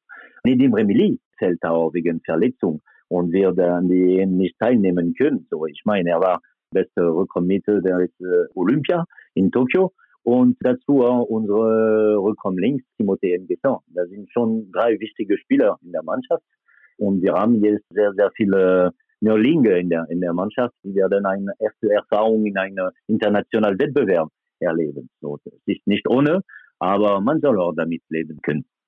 Also wenn man regelmäßig sowieso Medaillen holt, dann kann man vielleicht mal als kleiner Außenseiter in ein Turnier gehen. Aber ich glaube, diese französische Mannschaft ist trotzdem kein Außenseiter. Die Qualität ist immer noch sehr, sehr hoch. Und was sind denn dann die Erwartungen und die Ziele? Also du kannst mir jetzt nicht erzählen, man möchte keine Medaille gewinnen, wenn man amtierender Olympiasieger ist. Das glaube ich dir nicht. Ja, nee, nee, das darf man nicht sagen. So Frankreich in den letzten 20 Jahren hat nie so einen Wettbewerb angefangen. Aber es passiert auch manchmal, dass, dass wir nicht so gut spielen. Vor zwei Jahren in Norwegen waren wir nach drei Spielen schon raus. Nee, Ambition ist da.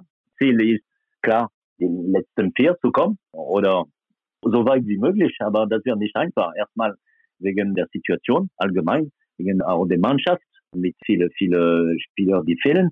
Und auch, also gesagt, die, die Gegner. Das erste Spiel wird gegen Kroatien. Das wird wirklich ein sehr, sehr großes Stück Arbeit, weil Kroatien wartet auf Frankreich. Seitdem sie äh, sich für Tokio nicht qualifiziert haben und du weißt wie, weil Frankreich gegen Portugal verloren hatte. Und das hat Kroatien nicht vergessen. So, das, das kann man sicher sein. Und dazu noch kommt Ukraine, der eine gute Mannschaft hat, da keine Frage. Und Serbien. Die letzten beiden Spiele gegen Serbien haben wir überhaupt nicht gewonnen. Einmal unentschieden, einmal verloren. Das heißt, das wird wirklich, wirklich schwierig für Frankreich. Es ist direkt das erste Spiel. Kroatien gegen Frankreich am 13. Januar um 20.30 Uhr, sprich, wenn ihr diese Sendung hört, heute Abend. Es ist vielleicht schon das Spiel, was darüber entscheidet, wie weit beide Mannschaften in diesem Turnier kommen. Aber man muss natürlich auch sagen, Susu, bei den Kroaten ist Igor Karacic nicht mit dabei, der vor zwei Jahren bei der Europameisterschaft ein sehr gutes Turnier gespielt hat. Luka Zindric und Domaga Dufniak Corona infiziert. Da wissen wir, wenn wir gerade miteinander sprechen, noch nicht, ob sie bei diesem Spiel überhaupt mitspielen können. Jetzt überlegen wir uns mal, wenn diese drei nicht mit dabei sind, ist Kroatien eine komplett andere Mannschaft. Das sind die drei Weltklasse-Rechtshänder, die sie im Rückraum haben. Ja, das stimmt, das stimmt. Drei wichtige Spieler, drei Superspieler, drei Rückraummittel. Ja. Und man weiß, wie wichtig Jule Duvniak für die Mannschaft von Kroatien ist. Ich vermute, sie werden spielen, die beiden, Simricho und Duvniak. Aber man wird sehen, das stimmt. Wenn sie nicht dabei sind, wird Kroatien anders aussehen. Aber Kroatien ist Kroatien. Kroatien weiß, wie man Handball spielt und Kroatien weiß, wie, wie man die Spiele, die Handballspiele schwer machen für den Gegner. Und da werden wir ich meine, die Franzosen viele Geduld und viele Konzentration und viele auch Spielintelligenz zeigen müssen. Und deshalb, das ist ein großes Fragezeichen, aber das ist ein sehr, sehr interessantes erstes Spiel, weil, wie du gesagt hast, das ist vielleicht für die Folge des Wettbewerbs entscheidend. Das glaube ich auch. Dann haben wir noch zwei weitere Mannschaften. Serbien auch mit großen Problemen, was Corona angeht, sollte eigentlich testen gegen die deutsche Mannschaft. Die Partien wurden dann ja abgesagt, beziehungsweise für Deutschland wurden neue Gegner gefunden. Aber Serbien jetzt im Prinzip ohne Tests zu diesem Turnier, die Spieler vielleicht nicht hundertprozentig fit. Sie haben eigentlich keine schlechte Mannschaft, aber sie sind schlechter als Kroatien und auch schlechter als Frankreich. Obwohl, das war ein Gegner von Frankreich in der Koalition für diese EM und Serbien hat uns deutlich, deutlich in Serbien geschlagen und in Frankreich unentschieden gespielt. Wir haben einen neuen Trainer seit ein paar Monaten, Tony Girona, er ist Trainer auch in Frankreich, in der Liga, in Chartres, ganz genau. Und er weiß, er kennt die Franzosen sehr, sehr gut. Ich meine, Serbien spielt als Mannschaft sehr, sehr gut. Das ist vielleicht etwas Neues, ne? aber das ist so. Muss man wirklich aufpassen. Und ja, ich, ich meine, das wird eine richtige Gegner, aber nicht nur für Frankreich das Spiel gegen Kroatien wird auch sehr, sehr interessant sehen. Das hört sich so an, als würdest du Serbien eine Menge zutrauen. Ja, ja, ja, klar. Also als Mannschaft. Die letzten Spiele von Serbien haben mich wirklich beeindruckt. Ob sie das in der Länge, ich meine, regelmäßig in einem Wettbewerb weitermachen können, weiß ich nicht. Man wird sehen. Aber sie haben gute Spieler dabei, wie immer, im Balkan. Und nochmal, Toni Girona hat eine sehr gute Arbeit geliefert. So, Vorsicht mit dem dieses Spiel Kroatien gegen Serbien, das könnte sehr interessant werden. Am 15. Januar auch um 20.30 Uhr und Szeged ist nicht allzu weit entfernt von der serbischen Grenze. Also da kann ich mir schon vorstellen, dass da einige Fans rüberfahren werden. Kroaten natürlich auch, das ist ja gar keine Frage. Wir haben die Ukraine noch mit dabei in dieser Gruppe. Es würde mich sehr überraschen, wenn die Ukraine einen Punkt holt. Wie siehst du das? Wenn ja, bitte nicht gegen Frankreich. Aber wer weiß ein Glück für Frankreich. Frankreich wird gegen Ukraine das dritte Spiel der Gruppe spielen. Und das heißt, wir die Ukraine schon ja, gespielt haben und viele, viele Kraft verloren haben. Das heißt, vielleicht werden sie nicht so gefährlich sein. Aber okay, wenn sie dabei sind da in der EM, das heißt, dass sie das auch verdient haben und sie haben ein paar gute Spieler, die wir kennen in Europa. Vielleicht haben sie nicht die Breite der Favoriten des Turniers. Da muss ich dich übrigens leider korrigieren. Es ist das zweite Spiel, also Frankreich gegen Ukraine. Nicht am letzten Spieltag der Gruppe, aber du hast natürlich recht, die Kraft, die wird eine große Rolle spielen. Ich kann mir auch nicht vorstellen, innerhalb von 60 Minuten, dass die Ukraine so eine Tiefe im Kader hat, dass sie mit den anderen Mannschaften in dieser Gruppe mithalten kann. Also mich musste ich natürlich dann auch fragen, was glaubst du, wie wird es am Ende ausgehen in dieser Gruppe? Ich würde jetzt mal behaupten, du sagst mir, Frankreich erster, Serbien zweiter, Kroatien dritter, Ukraine vierter oh, ich würde anders sehen, aber gut, das heißt, dass wir qualifiziert sind. Hauptsache. Ich meine, das erste Spiel wird wahrscheinlich entscheidend. Wenn Kroatien alle Spieler dabei hat, das wird wirklich für Frankreich wirklich sehr, sehr schwierig sein. So, ich meine, kann man auch denken, dass Kroatien Favorit in der Gruppe ist. Achso, das heißt aber, Sascha, siehst du, wir sind anders. Das heißt, dass die Gruppe eigentlich sehr offen ist und sehr interessant. Ja, das ist sie auf jeden Fall. Also ich finde es eine hochspannende Gruppe. Klar, die Ukraine lassen wir jetzt mal außen vor, aber die anderen drei Mannschaften bewegen sich auf einem ähnlichen Level.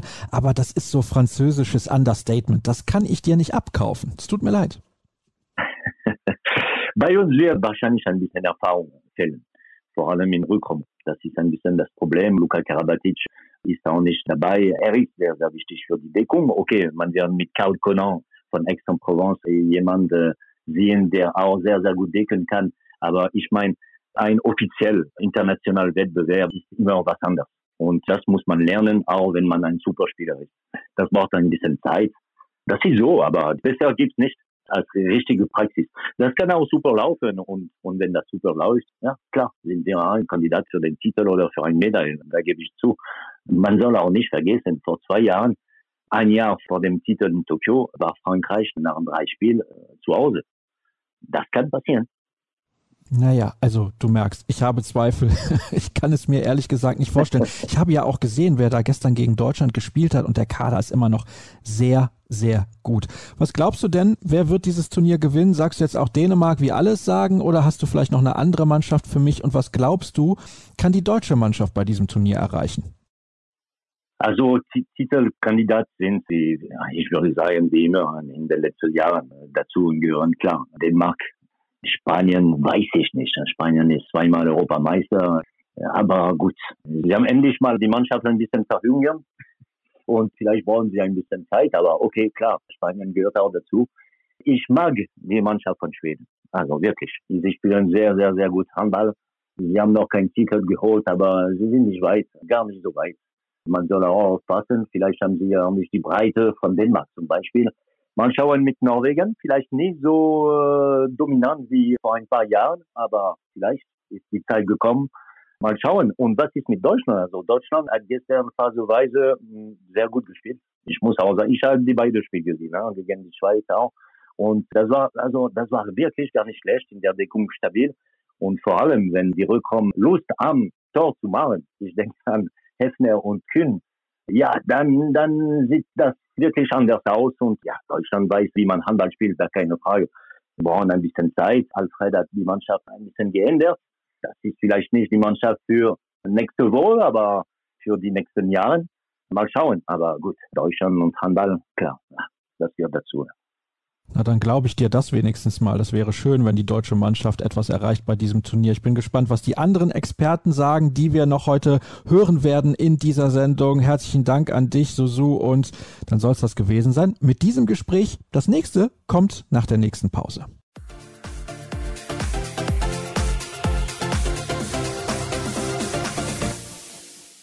Wir kommen zur deutschen Gruppe. Klar, am Ende der Sendung sprechen wir wie immer über den deutschen Kader, aber wir kommen erstmal zur deutschen Gruppe. Dort mit dabei außerdem ja noch Österreich, Polen und Belarus, so heißt es mittlerweile. Ich weiß gar nicht, was sie in Weißrussland da selbst sagen, aber das kann mir jemand sagen, der jetzt in der Leitung ist. Er hat auch gespielt für die deutsche Nationalmannschaft, ist mit ihr 2007 Weltmeister geworden, hat viele Jahre in der Bundesliga gespielt. André Klimowitz ist mein Gast. Hallo André, ich grüße dich. Hi, ich grüße dich auch. Ich freue mich sehr, dass du mit dabei bist, denn du kennst dich natürlich aus im weißrussischen Handball und es gibt eine nette Geschichte. Das erste Spiel, was jemals bei einer Europameisterschaft ausgetragen wurde, wurde gespielt am 3. Juni 1994 um 15.30 Uhr angepfiffen. Deutschland damals gegen Weißrussland. Weißrussland hat gewonnen. 24 zu 23 mit André Klimowitz gegen seine spätere Mannschaft. Kannst du dich an dieses Spiel irgendwie noch erinnern? Ah, das ist schwierig. Ich erinnere mich sehr schwierig. Aber das ist super zu wissen auch da. Und das super auch, dass ich habe zweite Mannschaften gespielt. Später auch für Deutschland. Ja, das stimmt. Und du hast dann später auch bei einer Europameisterschaft mit Deutschland gegen deinen Bruder gespielt, der damals bei Weißrussland gespielt hat. Ja, das war auch ein bisschen komische Geschichte auch da. Das treffen wir auf Weißrussland auch da und Heiner auch mit mir gesprochen vor dem Spiel. Das er hat gesagt, dass, wenn willst du nicht spielen, dann kannst du mir sagen und dann er akzeptiert so. Aber ich habe kein Problem damit gehabt. Auch mein Bruder spielt auf rechts außen. Ich stehe in der Mitte in Abwehr und dann Wahrscheinlichkeit uns zu treffen, das war so groß, ich sage so.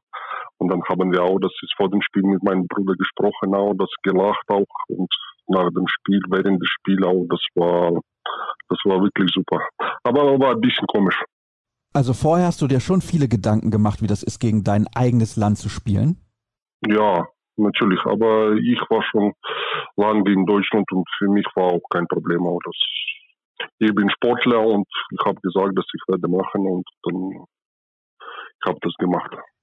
Ja, dann ist es natürlich so, dass wir jetzt über die Aktualität sprechen, nicht über die Vergangenheit. Das ist auf jeden Fall eine interessante Geschichte, wie ich finde. Ja, Weißrussland, das ist eine Mannschaft, ich bin der Meinung übrigens, ich weiß nicht, wie du das siehst, Klimo, aber bei den letzten Turnieren, wenn ich Weißrussland gesehen habe, ist immer ganz schöner Handball, den die spielen. Doch, doch, das stimmt auch, aber ich finde, das Bank ist da nicht so lang, auch das kurze Bank kann man auch nicht so gut wechseln.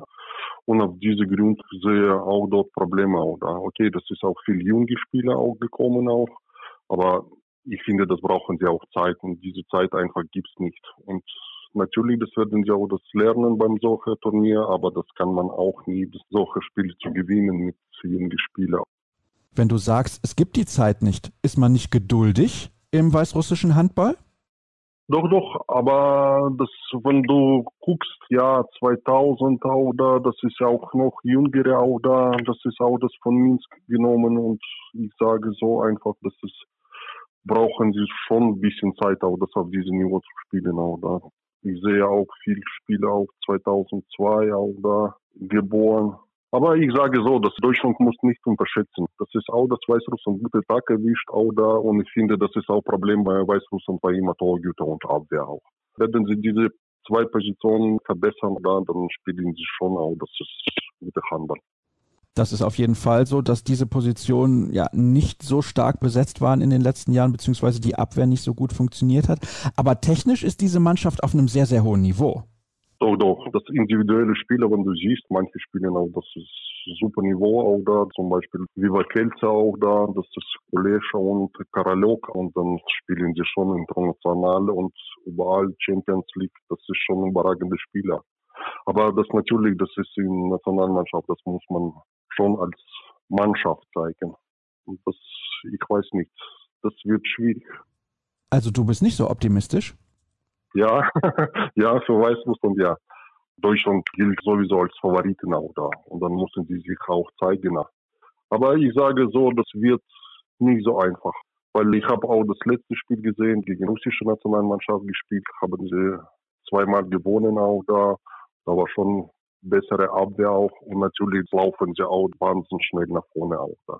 Wenn Torhüter, das bringen sie seine Leistung und dann auch, das zeigen sie auch, das gute Niveau dann wird schon schwierig.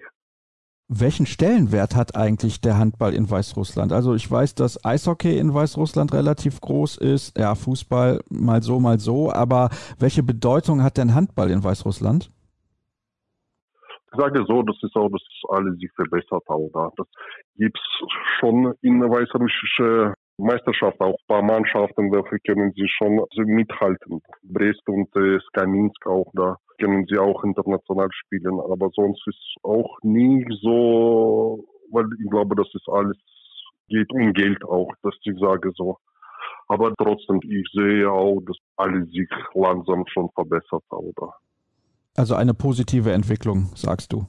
Doch, doch, doch. Aber natürlich, das ist kleine Land auch, Weißrussland. Und ich sage so, das gibt es auch Probleme mit jungen Spielern auch da. Das ist so populär, ist auch nicht das zum Beispiel in den 90er Jahren natürlich, das war, ich weiß nicht, das war beste Mannschaft auch da oder 80er Jahren. Wo haben sie auch alles gewonnen, was gibt's? Champions League, Meisterschaft, das alles haben sie gewonnen, was gibt's auch da. Und natürlich, diese Zeit war Mannschaft unglaublich populär. Das war volle Hallen, dass ich war als junge Spieler auch dabei, das wo Skaminsk hat gespielt, Champions League Finale auch, das war schon Wahnsinn. Das war richtige volle Hallen und alles. Aber jetzt ist Mannschaft nie so populär, ich sage so, und Nationalmannschaft auch genauso. Vielleicht kannst du da noch mal ein bisschen erzählen. Ich habe zwar gesagt, wir sprechen über das Aktuelle, aber das ist auch sehr, sehr interessant, wie es damals war. Du warst sehr, sehr jung, als SKA Minz diese Erfolge erzielt hat. Hast du das dann im Fernsehen gesehen? Warst du vielleicht sogar mal in der Halle, hast diese Mannschaft live spielen sehen? Das sind ja Handballlegenden. Ja, ich habe Spiele auch das gegen Metallplastika geguckt auch da. Und ich habe gesessen auch da nicht auf die Tribüne, weil da die Tribüne war kein Platz mehr oder dass ich irgendwo auf Rande der Spielplatz auch da, das war Stuhle auch da und dort können wir auch sitzen auch da. Aber war wirklich volle Halle auch da, das wo könnte man keiner stehen mehr. Und dann dort in Metalloplastika haben sie sechs verloren auch da und zu Hause, ich glaube, das gewonnen mit zehn oder elf. Das war wahnsinnige Erfolg da. Dann war Champions League. Das war wirklich unglaublich. Also eine absolut spektakuläre Mannschaft war das damals. Und ich glaube, in dieser Mannschaft von SK Minz hat da Alexander Tutschkin mitgespielt? Ja, Tutschkin und Juri Schewtsov auch. Garschakewitsch, ja, das sind natürlich absolute Handballstars gewesen damals. Juri Schewtsov ist ja aktuell der Trainer. Mittlerweile ist er 62 Jahre alt, also er trainiert diese weißrussische Nationalmannschaft. Was hat er denn eigentlich für ein Standing oder Image in Weißrussland? Ist man mit ihm zufrieden? So doch. Als Spieler war er auch sehr ruhige Typ auch da und als Trainer, das er wird auch genauso.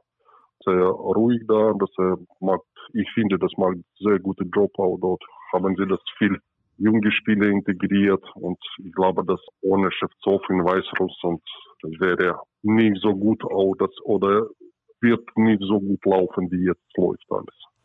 Vor allem glaube ich bei einem Trainer wie Juri Schewtsov, der so lange schon mit dabei ist, der ja auch in der Bundesliga sehr, sehr erfolgreich gearbeitet hat, unter anderem mit dem TBV Lemgo, dass man ihn auch respektiert. Das ist, glaube ich, ein großer Vorteil bei so einem Trainer.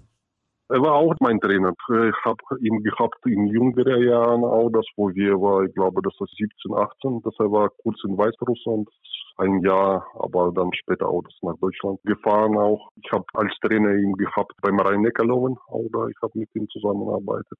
Und ich sage, dass er war auch das immer ruhig, er war immer beim der Sache auch da, dass, dass ich sage so, dass er versteht Handball. Das glaube ich auch, dass er Handball absolut verstanden hat und wie gesagt ein Fachmann, der respektiert wird. Diese Mannschaft, du hast das eben schon gesagt, ist eine Mannschaft mit jungen Spielern, mit ein paar erfahrenen Spielern, aber es gibt natürlich einen großen Superstar auf rechts außen. Weilupov meinst du? Ja, genau. Ja, das ist, ich sage so, auch das überragende Spieler, auch, das sieht man auch Champions League, auch, auch bei der Nationalmannschaft, auch das nächste Jahr, das er hat unterschrieben in Veszprem auch und er sagt dann über ihm einfach das beim solchen Mannschaft zu, zu spielen, das ist schon super. Ja, eine sehr, sehr hohe Qualität und seit vielen Jahren hat er bei Meschkow Brest schon in der Champions League gut gespielt und alle haben sich gefragt, warum spielt er nur bei Meschkow Brest und nicht beim absoluten Spitzenteam, aber jetzt macht er ja diesen Schritt nach Ungarn, nach Westbrem und dann bin ich sehr gespannt, wie er sich dort auch einfinden wird, aber ich glaube, er ist einfach so gut, das sollte überhaupt gar kein Problem sein. Wir haben jetzt eben schon ein bisschen darüber gesprochen, was man erwartet, was du auch erwartest von dieser weißrussischen Mannschaft. In dieser Gruppe mit dabei sind auch Österreich und Polen. Glaubst du, Weißrussland wird diese Mannschaften schlagen? Oder muss vielleicht sogar diese Mannschaften schlagen? Oh, ich wünsche das. Das wird natürlich auch nicht so einfach. Das wird schwierig, aber das ist möglich auch. Das, ich sehe auch, dass von allen Mannschaften auch Niveau gleich da. Und dann ich sage auch beim solchen Turnier, das ist Tagesform auch ganz wichtig auch da. Das mit dieser Erkrankungen auch da, das muss man sehen, wie alles läuft auch. Das ist auch nicht so einfach. Zum Beispiel Weißrussland jetzt war in Ungarn auch zum Turnier gefahren, auch das mussten sie dort zwei Spiele absolvieren und war beide abgesagt, weil da jemand war positiv. Und dann mussten sie auch wieder zurück nach Weißrussland, ohne irgendwelche Spiele zu haben. Aber das ist einfach schade. Ja, das ist ein großes Problem, nicht nur für die Mannschaft von Weißrussland, sondern auch für andere Mannschaften, die einfach keine Tests absolvieren konnten. Ein großes Problem, kann man seinen Rhythmus nicht finden. Das werden wir sicherlich in dieser Sendung noch das ein oder andere Mal leider thematisieren müssen, auch im Verlaufe des Turniers. Kommen wir ein bisschen mal auf das gesamte Turnier zu sprechen. Also Nein, warte, wir sprechen natürlich noch erstmal über deinen finalen Tipp in dieser Gruppe. Also, wenn ich das eben richtig verstanden habe, Klimo, glaubst du, Deutschland gewinnt die Gruppe? Weißrussland Platz zwei, was denkst du? Ja, also ich sage so, Deutschland gewinnt auch da und dann auch, das ist drei Mannschaften müssen sie kämpfen auch da, das zum zweiten Platz auch. Und dann wird auch das nicht so einfach. Alle wollen weiter und ich finde, das ist auch Niveau gleich und dann werden wir sehen, wer weitergeht. Aber ich glaube schon, dass Weißrussland oder ich wünsche, dass Weißrussland auch, das gehen sie weiter. Ich glaube es ehrlich gesagt auch. Ich denke, die Qualität bei dieser Mannschaft ist ein bisschen höher als bei Österreich und bei Polen, wobei die Polen können vielleicht auch positiv überraschen. Dann sprechen wir über das Gesamtturnier. Wer ist der große Favorit für dich? Ja, ich sage so auch, das ist wie immer Frankreich, Dänemark. Okay, das Frankreich gegen Deutschland auch, das ist verloren mit eins, aber das ist auch, das ist nur Freundschaftsspiele, ich sage so, oder Vorbereitungsspiele und dann natürlich, dass wenn Zeit kommt, dann kommt ganz andere Qualität Und ich stelle auch, das ist Dänemark und Frankreich. Also fast wie alle. Dänemark und Frankreich sind die großen Favoriten in dieser Gruppe. Was glaubst du denn, was kann die deutsche Mannschaft erreichen? Ich sage so, das müssen wir auch sehen. Das ist auch, dass wie Deutschland kommt im Turnier überhaupt. Wie laufen die ersten Spiele da? Und dann können wir auch das sagen. Aber ich finde, dass wenn, wenn sie auch das steigen von Spiel zum Spiel, dann wird einfach perfekt auch da. Ich wünsche auch, dass Deutschland kämpft um Medaillen. Natürlich wird es schwierig, aber das wäre auch möglich. Also ich glaube, es ist nicht komplett ausgeschlossen, aber es muss natürlich alles passen, damit es für eine Medaille reicht. Das hat ja jetzt in den letzten Jahren relativ häufig nicht funktioniert, da müssen wir ganz ehrlich sein.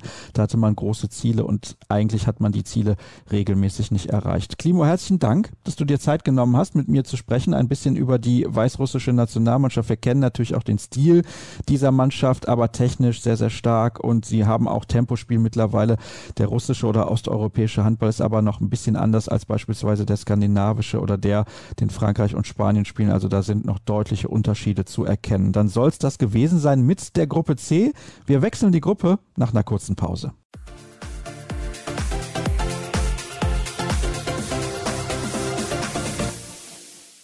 Wir bleiben in Bratislava, wechseln nur die Gruppe. Von der Gruppe D kommen wir zur Gruppe E mit Spanien, mit Schweden, Bosnien und Herzegowina und den Tschechen. Und dafür habe ich mir eingeladen. Er war bis vor kurzem Trainer des HSC 2000 Coburg. Alois Mraz, hallo, ich grüße dich. Hallo, hallo zusammen. Freue mich auch, dass du mit dabei bist. Das ist ja logisch. Du kennst dich natürlich sehr gut aus, hast viele Länderspiele absolviert für die tschechische Nationalmannschaft. Ich bin sehr gespannt, was du mir sagen wirst, denn ich kann mich noch gut erinnern. Das ist gar nicht so lange her. Da haben dort zwei Trainer gearbeitet mit Daniel Kubisch und Jan Philipp, wo man gedacht hat, die werden viele Jahre diese Nationalmannschaft trainieren. Und eigentlich hatte ich auch den Eindruck, man kann gar nicht so unzufrieden sein in Tschechien mit diesem Trainerduo und auch mit den Leistungen der Mannschaft, weil eben in diesem Land Eishockey dominiert dominiert, Wintersport, Fußball, Handball spielt keine so große Rolle. Jetzt sind Sie nicht mehr die beiden Trainer. Erkläre mir bitte, warum ist das so?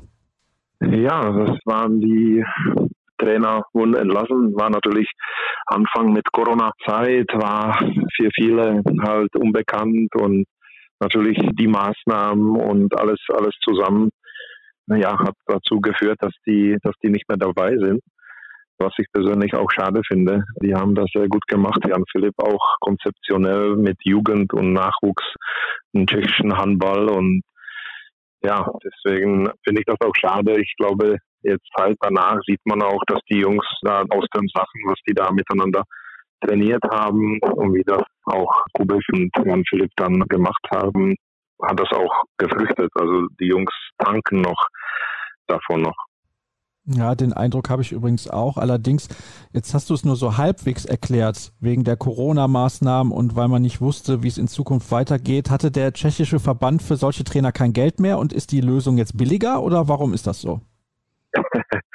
nee, das glaube ich jetzt, das lag nicht am Geld, aber mehr wahrscheinlich an den Punkten wie, wer ist dafür zuständig, waren viele, viele Spiele dann eingesteckt, aber auch verletzt, dass halt tschechische Nationalmannschaft nicht genug Spieler hatte, eigentlich wegzufliegen. Und dann haben sich halt entschieden, dass die nicht teilnehmen. Und da ging es nur darum, dann vielleicht auch, wenn wir das schieben, wer ist dafür verantwortlich? Und vielleicht auch ein paar Sachen noch hinter den Kulissen. Und ich fand das nicht richtig, aber war nicht in meiner Macht, dass ich da was ändern konnte.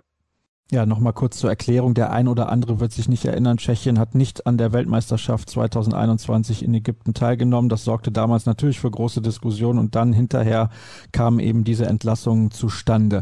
Wie ist denn die Mannschaft deiner Meinung nach sportlich aufgestellt aktuell? Also die Gruppe ist schwer, da sprechen wir gleich drüber, das ist gar keine Frage. Man spielt in Bratislava, hatte natürlich gehofft, dass dann einige Fans rüberkommen. Jetzt weiß man 25 Prozent Auslastung, also so viele tschechische Fans werden bei den Spielen in der Hauptstadt der Slowakei nicht mit dabei sein.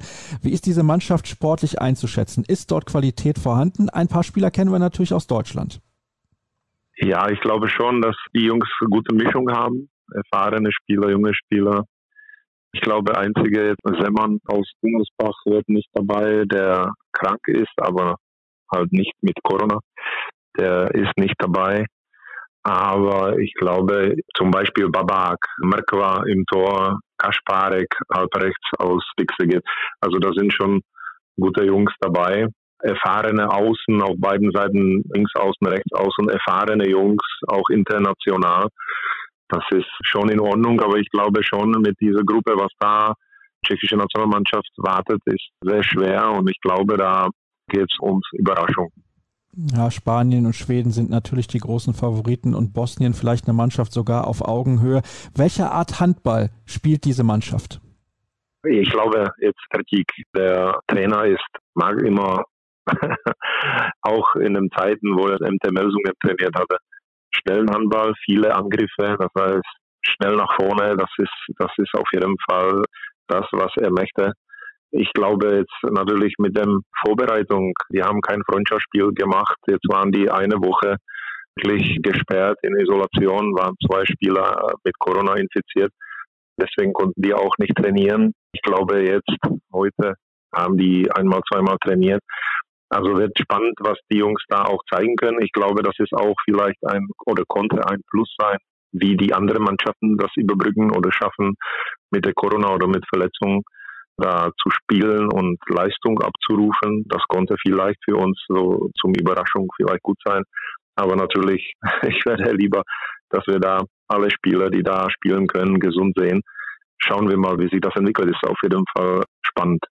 Du hast jetzt gerade gesagt, die Mannschaft, beziehungsweise nee, anders, der Trainer möchte gerne schnellen Handball spielen lassen. Wenn ich mir jetzt aber einen Thomas Babak anschaue, den sehe ich ja hier beim Bergischen HC regelmäßig, ja. das ist kein Spieler für Tempo-Handball. Das ist ein klassischer Spielmacher im Positionsangriff. Das passt gar nicht zu dem Stil des Trainers, oder sehe ich das komplett falsch? Ja, ich glaube, Tomasz ist ein sehr erfahrener Mittelmann, der macht das auch sehr gut mit viel Tempowechsel, auch Tempo steuern nach vorne oder im normalen Angriff vorne ist das in seiner Hand, wie er da dann das Tempo im Mannschaft vorne weitergibt. Das hast du schon recht, aber da sind auch weitere Mittelmänner, die, die da mitfahren, wie Betschwasch oder Moschkowski. Ja, ich glaube schon, dass sich Tertik da durchsetzen kann. Wenn er Tempo möchte, dann werde auch Tempo gespielt. Aber ich gucke mir das auch gerne an. Ist denn die Erwartung in Tschechien so, dass man sagt, wenn wir Bosnien schlagen, dann haben wir eigentlich das Maximum schon erreicht? Ja, ich habe mit Jungs gesprochen, also klar, die wollen Überraschung schaffen. Man kann das rechnen, wer möchte. Mit Spanien, Schweden haben wir da wirklich Top-Mannschaften, die erstmal da oben setzen müssen.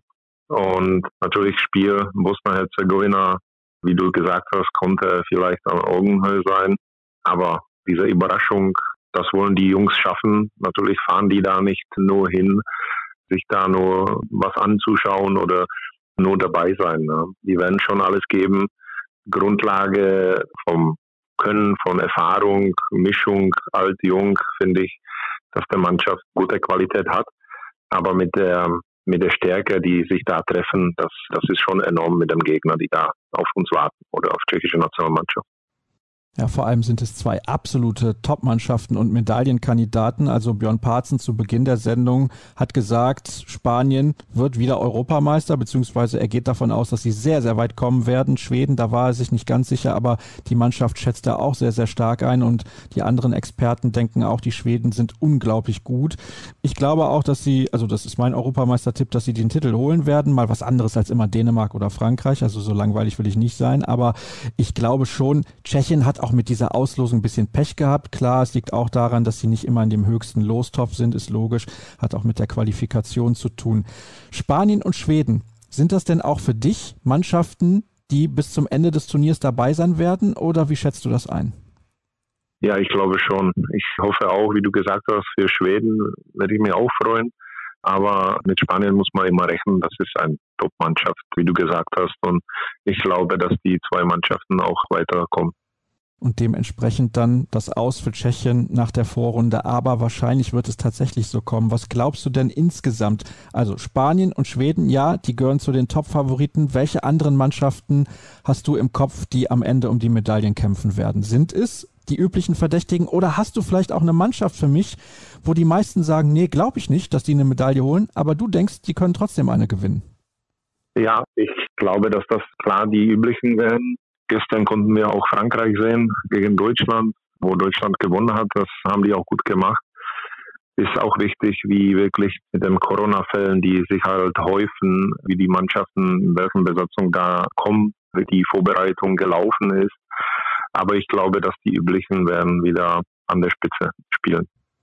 Wenn du schon das Spiel ansprichst von Deutschland gegen Frankreich, wie hat dir die deutsche Mannschaft gefallen?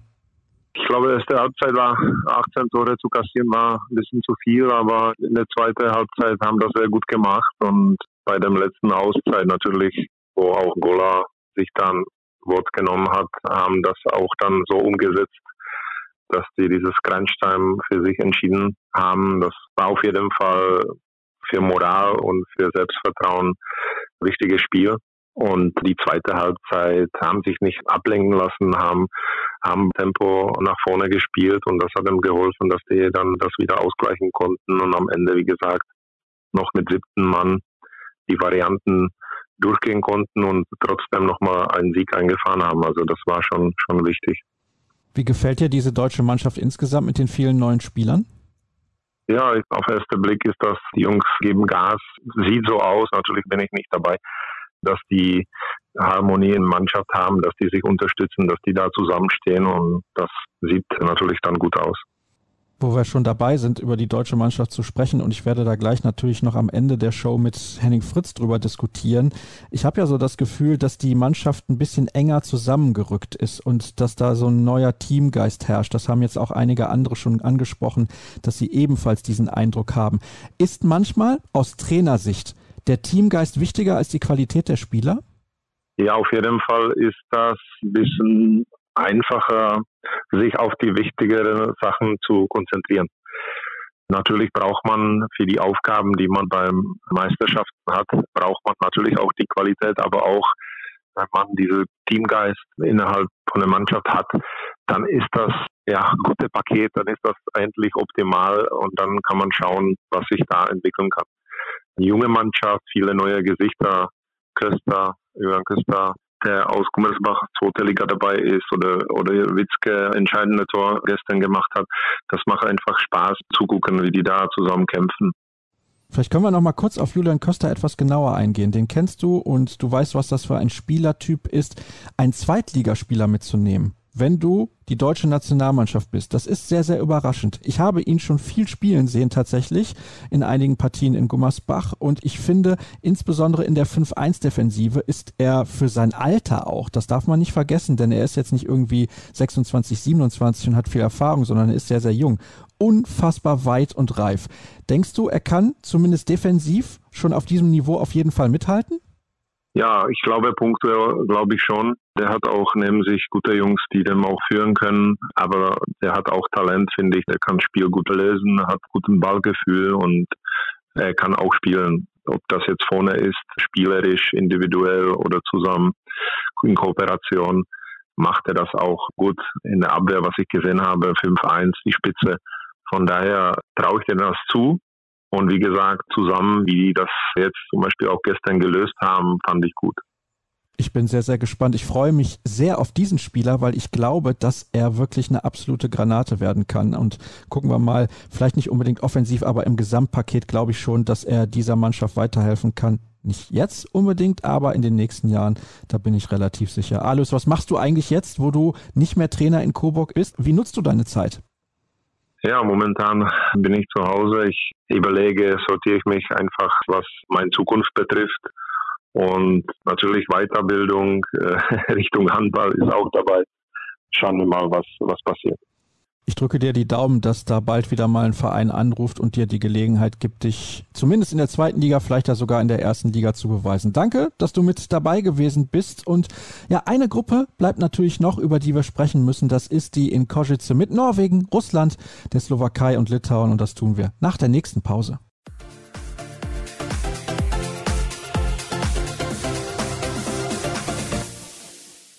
Es ist die letzte Gruppe, mit der wir uns beschäftigen in unserer großen Vorschau auf die Europameisterschaft. Es ist die Gruppe F mit Norwegen, klar, das ist der Favorit. Dann haben wir Russland mit dabei, Litauen, ein krasser Außenseiter und der Gastgeber. Und dazu habe ich einen Experten eingeladen. Er ist der Torhütertrainer dieser Mannschaft der Slowakei, der Gastgeber. Und wir kennen ihn unter anderem vom SCDHFK Leipzig. Er heißt Milos Potera.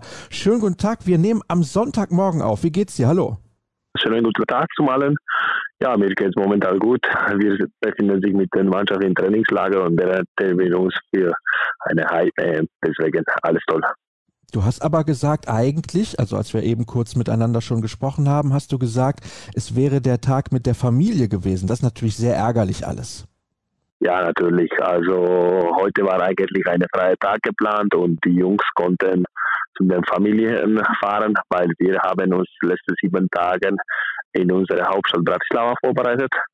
Aber wegen den Corona-Maßnahmen und ein bisschen Angst von einer neuen Einsteckung haben wir den Plan kurzfristig geändert und statt Freitag mussten wir zusammen bleiben und fahren alle gemeinsam erst heute Nachmittag nach Kosice, wo wir auch unsere Gruppe spielen.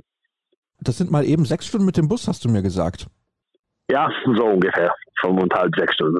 Ja, aber im Endeffekt ist das nicht so schlimm. Eine Heim-Europameisterschaft, die kann man nicht so oft spielen. Das ist natürlich auch ein großes Thema. Ihr könnt nicht auf eure Fans setzen, also nicht auf eine volle Halle, sondern deutlich weniger Zuschauer. Ist das ein großes Thema gewesen in der Mannschaft?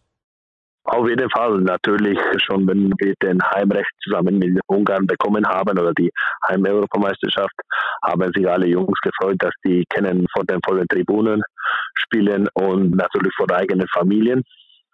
Aber ja, die Situation hat sich leider krass geändert und erst gestern haben wir eigentlich, wie alle anderen, erfahren, dass die slowakische Regierung hat am Ende 25 Prozent in den Halle von Zuschauerzahl zugelassen und deswegen ja, es ist nicht die beste Situation bei uns, aber wir sind jetzt glücklich, dass die Tribunen nicht ganz leer sind. Das ist das Allerwichtigste, da haben wir zu Beginn der Sendung ja auch schon drüber gesprochen.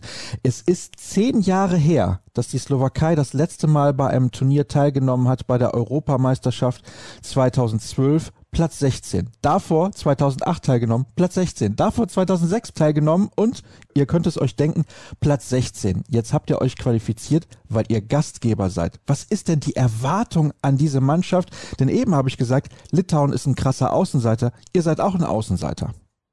Ja, das stimmt. Also eigentlich ist die Erwartung so, weil das große Ziel wäre, von unserer Vollgruppe weiterzukommen. Dazu haben wir aber auch zwei sehr schwere Gegner und zwei Favoriten von unserer Gruppe. Ich glaube, ich muss nicht erzählen, dass der größte Favorit ist Norwegen und ich glaube, alle Mannschaften nehmen das schon jetzt so, dass das ist die Mannschaft, welche die Platz 1 schon jetzt hat und wir hoffen, dass wir können unser zweites Spiel gegen Litau für uns entscheiden und dass wir bis zum letzten Gruppenspiel die Hoffnung haben, um den zweiten Platz zu spielen. Und das ist unser größtes Ziel, das zu schaffen und weiter nach Bratislava zu fahren, wo wir andere Gegner eventuell treffen können. Du bist aber optimistisch, dass ihr Litauen schlagen könnt. Ich hoffe, dass wir das schaffen, weil, muss man sagen, bei den Europameisterschaften haben wir, ich glaube, in unserer Geschichte ein Punkt 2012 gegen Serbien in Gruppe geholt. Damals waren aber den Teilnahmefeld deutlich kleiner. Und muss man sagen, als krasse Außenseiter haben wir immer sehr starke Gegner in Gruppe gehabt. Zum Beispiel 2012 war das Dänemark und Serbien.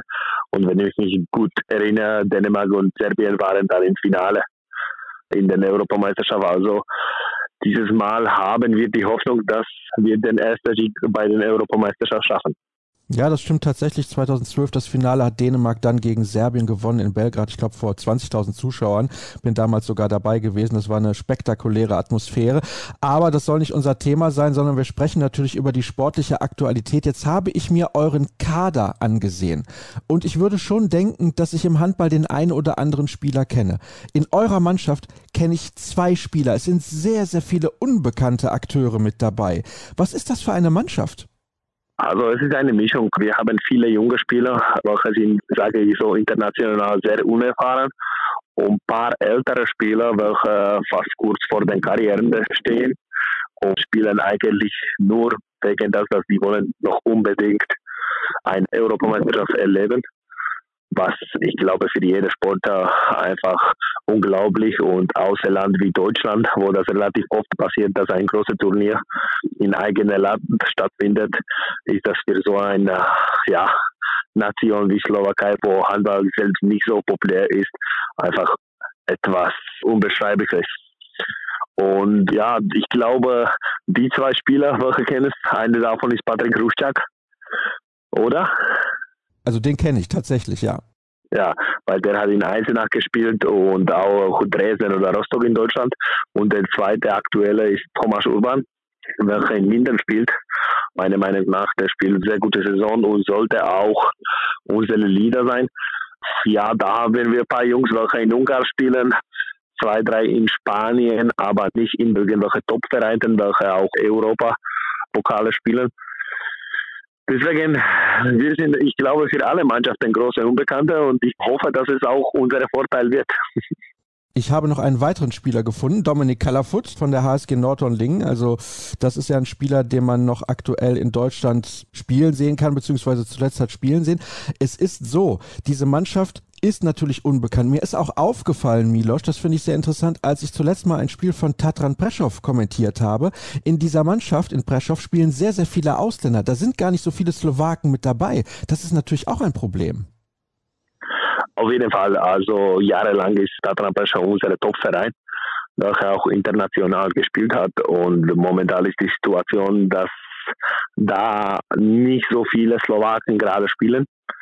Wir haben auch noch zwei Jungs aus Breslau eingeladen. Leider eine von denen hat Anfang Januar eine positive Corona-Test gehabt. Deswegen ist momentan auch außerhalb Mannschaft. Und der andere ist Oliver Rabeck, welcher gerade auch in Quarantäne ist. Der hat bis jetzt alle Tests negativ gehabt und heute ist sein letzter Tag, wo er musste nach sechs Tagen Quarantäne eine negative Test haben, dass er kann mit uns endlich mal auch trainieren. Aber stimmt total, ja. Momentan haben wir, ich glaube, das ist auch kein Nachteil, weil in Prešov waren immer viele slowakische Nationalspieler und momentan ist das nicht der Fall und für die Nationalmannschaft ist das auf jeden Fall kein Vorteil. Glaubst du denn, der slowakische Handball kann von dieser Europameisterschaft profitieren oder sind das vielleicht dann einfach nur drei Spiele und das war's dann? Na, ich hoffe, dass es mehr Spiele wird.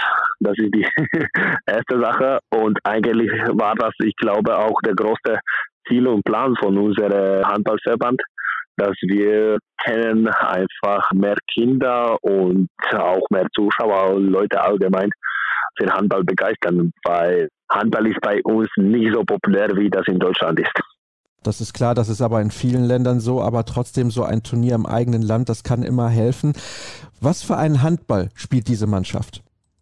Naja, wir versuchen mit guter Abwehr in leichte Gegenstoß zu kommen und Tore erzielen, weil man muss ehrlich sagen, die Qualität am Rückraumposition ist nicht jetzt auf dem Weltklasse-Niveau. Das muss man ehrlich sagen. Und deswegen wollen wir unbedingt als Team spielen und in jedem Moment eine von den anderen kämpfen und das als Team schaffen. Und dafür braucht es natürlich eine gute Defensive und auch gute Torhüter. Wie ist das Niveau eurer Torhüter? Das musst du als Torhüter-Trainer natürlich besonders gut beurteilen können. Also ich glaube, das war immer in der Vergangenheit Nationalmannschaftsposition, welche war gut besetzt. Ob das Richard Stochel war, welcher jahrelang viele Länderspiele gemacht und auch in Topvereinen gespielt hat. Zum Beispiel wie Montpellier, äh, Tchaikovsky Medvedi, oder Zaporozhye war kurzfristig auch bei Reineke Leven, wenn da ein Problem war am Torhüterposition. Ich glaube, er war drei, vier Monate nur da am Ende seiner Karriere. Und die Nachfolger von ihm sind, finde ich, sehr stark. Natürlich haben jetzt international nicht so viel Erfahrung, aber zum Beispiel Theodor Paul spielt in Frankreich der erste Liga in Nîmes und spielt auch regelmäßig in letzter Zeit in Europapokalen. Und der andere Torhüter, Marian Sernovic, spielt in Budapest und meiner Meinung nach gehört zu den besten Torhütern in der ungarischen Liga. Sag uns, oder besser gesagt, nenn uns einen Spieler in dieser Mannschaft, der vielleicht ein junges Talent ist, wo du glaubst, dieser Spieler kann bei dieser Europameisterschaft eine positive Überraschung sein. Und hinterher sagen wir, oh ja, der ist interessant, vielleicht auch für die Bundesliga. Also ich weiß nicht, ob er das schon diese Europameisterschaft schafft, aber wir haben einen sehr jungen Mittelmann, welcher eigentlich bei uns noch etwas zwischen Nummer zwei oder drei ist, weil er noch nicht die nötige Erfahrung hat. Er ist 19 Jahre alt heißt Thomas Smetanka, hat auch schon ein Jahr in Jugendakademie in Gummersbach gespielt. Leider war das ein Jahr, welche war mit Corona sehr beeinflusst, aber spielt momentan in spanischer erster Liga. Und ich glaube, das wird ein Talent, welches uns viel Hoffnung für die Zukunft gibt. Ja, das ist interessant. Da muss ich mich mal in Gummersbach umhören, wie er sich so gemacht hat. Was glaubst du, ist die Mannschaft eigentlich vor dem ersten Spiel gegen Norwegen nervös oder ist die Einstellung eher, ach, es ist Norwegen, wir können spielen und es ist fast egal, wie wir spielen? Ich glaube, so Kribbeln im Bauch ist auf jeden Fall da. Vielleicht höhere Nervosität ist auch deswegen, dass unsere beiden Vorbereitungsspiele jetzt im Januar waren abgesagt wegen der aktuellen Corona-Situation gegen Österreich. Und man muss ehrlich sagen, also letztes Vorbereitungsspiel haben wir im November gespielt. Und man kann trainieren, wie er will, aber es ist einfach nicht vergleichbar zu meinem Spiel. Und ich hoffe, dass die Jungs damit gut umgehen können. Aber man weiß momentan, ich glaube, bei mehreren Nationen nicht richtig, wo man gerade steht ohne den Vorbereitungsspiele, welche in ganz Europa abgesagt waren. Das ist natürlich richtig. Also es kann eine kuriose Europameisterschaft werden, leider. Und vielleicht, also nicht vielleicht, hoffentlich ist das das letzte Mal so. Das wünschen wir uns ja alle, das ist ganz klar. Jetzt hast du eben schon gesagt, Norwegen ist der Favorit, Russland auch ein starker Gegner und ihr müsst dann im zweiten Spiel unbedingt Litauen schlagen, damit ihr weiterkommen könnt. Lass uns mal allgemein noch über das Turnier sprechen. Ist Dänemark die Mannschaft, die alle schlagen müssen? Auf jeden Fall. Also für mich ist Dänemark Top-Favorit. Momentan was geht auch um den verletzten Spieler oder leider positiv getestete Spieler war der Nationalmannschaft von Dänemark nicht jetzt ganz krass getroffen. Ich glaube nur Janik Green war eine positive Fall. Und wenn ich das vergleiche, zum Beispiel mit Mannschaften wie Frankreich, was die für Verletzungsprobleme gerade haben, oder auch Verletzungsprobleme ein bisschen bei den Norwegen, was geht um Röd und solche Sachen. Ich glaube, das ist der Top-Mannschaft. Aber gleichzeitig glaube ich oder denke ich, dass es dieses Jahr kann zu meiner Überraschung kommen und zum Beispiel Ungarn als zweiter Gastgeber hat gute Chancen, weil die sehr gute Team haben und schon letzte Weltmeisterschaft gute Handball gespielt haben. Ja, das glaube ich auch. Ungarn traue ich auf jeden Fall zu, eine Medaille zu gewinnen. Was glaubst du denn, kann die deutsche Mannschaft eigentlich erreichen? Du kennst diese Spieler sehr, sehr gut aus der Bundesliga. Es ist auch eine neue Mannschaft. Ich glaube, also die Hauptrunde sollten sie auf jeden Fall erreichen in dieser Gruppe mit Österreich, Belarus und Polen. Aber insgesamt wird es schon schwer, beispielsweise das Halbfinale zu erreichen. Ich glaube, mittlerweile ist die Qualität bei mehreren Mannschaften so geteilt, dass fast jedes Mal außer Dänemark ist das schwer, eine Halbfinale zu erreichen. Aber gleichzeitig denke ich, dass Deutschland hat schon ein paar Mal bewiesen, dass es ein Turnierteam ist, wie zum Beispiel 2016 in Polen. Mit denen hat keiner gerechnet und am Ende waren die Europameister. Glaube ich nicht, dass es dieses Jahr passiert, aber wenn die in Flow kommen, die haben breite Kader, junge, wilde Kader, welche ist erfolgshungrig, können auf jeden Fall oben mitmischen, wenn die gut in Turnier kommen. Da muss ich natürlich fragen, was für ein Typ ist Luka Witzke? ich will ihn jetzt nicht beleidigen. Nein, nein, nein. Es ist, äh, nein, ein Spaß. Ein cooler Typ, welcher äh, will sich täglich verbessern. Hat auch relativ in jungen Jahren bei uns große Aufgaben bekommen. Und ich glaube, der hat die gut gemeistert. Ich bin selbst gespannt, wie er das in Nationalmannschaft schafft. Aber ich glaube, er hat den Potenzial auf jeden Fall in Zukunft ein sehr guter Nationalspieler sein. Und Joel Bierlehm? Oh, sehr ehrgeizige Torhüter, welche trotz jungen Jahren, welche normalerweise an der Position, an Torwartposition auch entscheidende Rolle spielen, weil viele Torhüter einfach mit dem Alter reifen und besser sind. Schon bewiesen, dass er eine, ja, nicht eine von, sage ich nicht jetzt, eine von den besten Torhütern in der Liga ist, aber ein sehr, sehr guter Bundesliga-Torhüter schon ist, trotz dem jungen Alter, was nicht selbstverständlich ist. Das finde ich auch. Ich glaube auch, wenn Andreas Wolf dann vielleicht in drei, vier Jahren nicht mehr in der Nationalmannschaft spielt, wobei das mit dem Alter ja kein Problem wäre, dann werden Joel Bierlehm und Till Klimke uns sehr, sehr viel Freude machen. Milosch, herzlichen Dank, dass du dir die Zeit genommen hast, mit mir zu sprechen. Ich wünsche natürlich eurer Mannschaft viel Erfolg und drücke die Daumen, dass es vielleicht dann reicht zu einer Überraschung gegen Russland und zum Einzug in die Hauptrunde. Und damit sind wir am Ende angekommen, fast unserer großen Vorschau-Sendung. Es gibt noch eine Pause, dann spreche ich zusammen mit Henning Fritz ein bisschen ausführlicher über die deutsche deutsche Mannschaft. Bis gleich.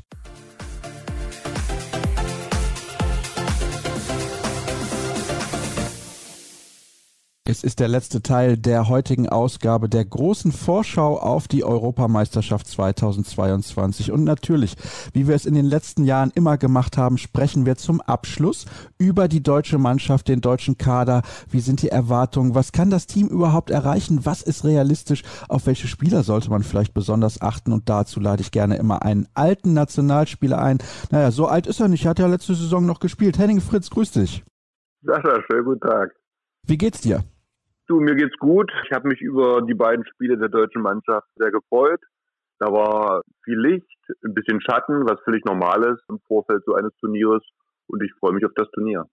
Das tue ich auch und wir sprechen am Montagvormittag miteinander, also bis zum Turnierstart ist es noch ein bisschen hin. Allerdings gab es gestern einen knappen Erfolg gegen Frankreich. Das ist ja gut für die Moral, das muss man sagen, dass das Spiel nicht noch unentschieden ausgegangen ist. Man hat ja auch geführt dann in der zweiten Halbzeit teilweise mit mehreren Toren Vorsprung. Umso wichtiger, dass Luka Witzke dann noch diesen Siegtreffer erzielt hat. Ja, für die Moral ist das sehr, sehr wichtig im Vorfeld so eines Turniers, damit ja im Umfeld, in der Öffentlichkeit etwas Ruhe einkehrt. Man hat ja im Vorfeld aufgrund der Absagen die Erwartungshaltung da relativ runtergeschraubt, was ich auch für realistisch erachte. Aber das ist eine gute Situation, um auch in der Öffentlichkeit jetzt die Erwartungshaltung, wie gesagt, nicht zu hoch zu halten. Aber wir hier trotzdem gute Hoffnung haben können, dass wir für der deutschen Mannschaft ein gutes Turnier sehen. Wo du schon von Erwartungshaltung sprichst, da kommen wir gleich zu. Ich möchte aber zunächst mal bei dieser Partie gegen Frankreich und auch dem Spiel gegen die Schweiz bleiben. Du hast jetzt gesagt, du hast einiges an Licht gesehen, ein bisschen Schatten. Was hast du an Licht gesehen? Also ich fand die Torwartleistung in beiden Spielen haben mir sehr gut gefallen. Phasenweise hat die Abwehr gut gespielt, gerade zweite Halbzeit gegen die Franzosen haben wir die Franzosen doch zu sehr vielen Fehlern gezwungen konnten die dann auch immer sehr gut ummünzen in Gegenstoßtore, was ja doch wichtig ist, um leichte Tore, gerade gegen solche Mannschaften, die in der Abwehr sehr stark sind wie Frankreich, da viele leichte Tore zu erzielen. Und ich finde auch, dass wir phasenweise im Positionsangriff hier gute Aktionen gesehen haben, nicht nur mit der Brechstange, sondern teilweise spielerisch die Dinge gelöst haben, wir die Außen zum Teil gut in Szene setzen konnten, beziehungsweise auch das Spiel über den Kreis teilweise gut funktioniert hat. Also von daher, wie gesagt, waren dort viele gute Dinge, die mir gefallen haben. Und wenn wir mal auf die Torschützen der Partie gegen Frankreich schauen, sehen wir Hefner acht Treffer, Kühn fünf Treffer, Steiner zwei Tore aus dem Feld, Heimann drei, Weber drei, Witzke zwei, Mbenge eins. Also das, was zum Schlüssel werden könnte während des Turniers, ein guter funktionierender Rückraum, haben wir gegen Frankreich bereits gesehen. Ja, genau. Also wie du es angedeutet hast, gerade dass wir viele Torschützen haben, ist sehr, sehr wichtig. Erstmal um allen ein gutes Gefühl zu geben, um allen guten Einstieg in dieses Turnier zu geben, weil wir ja nie genau vorher wissen, von wem jetzt welche Leistungen zu erwarten sind und hier sind oftmals Überraschungen.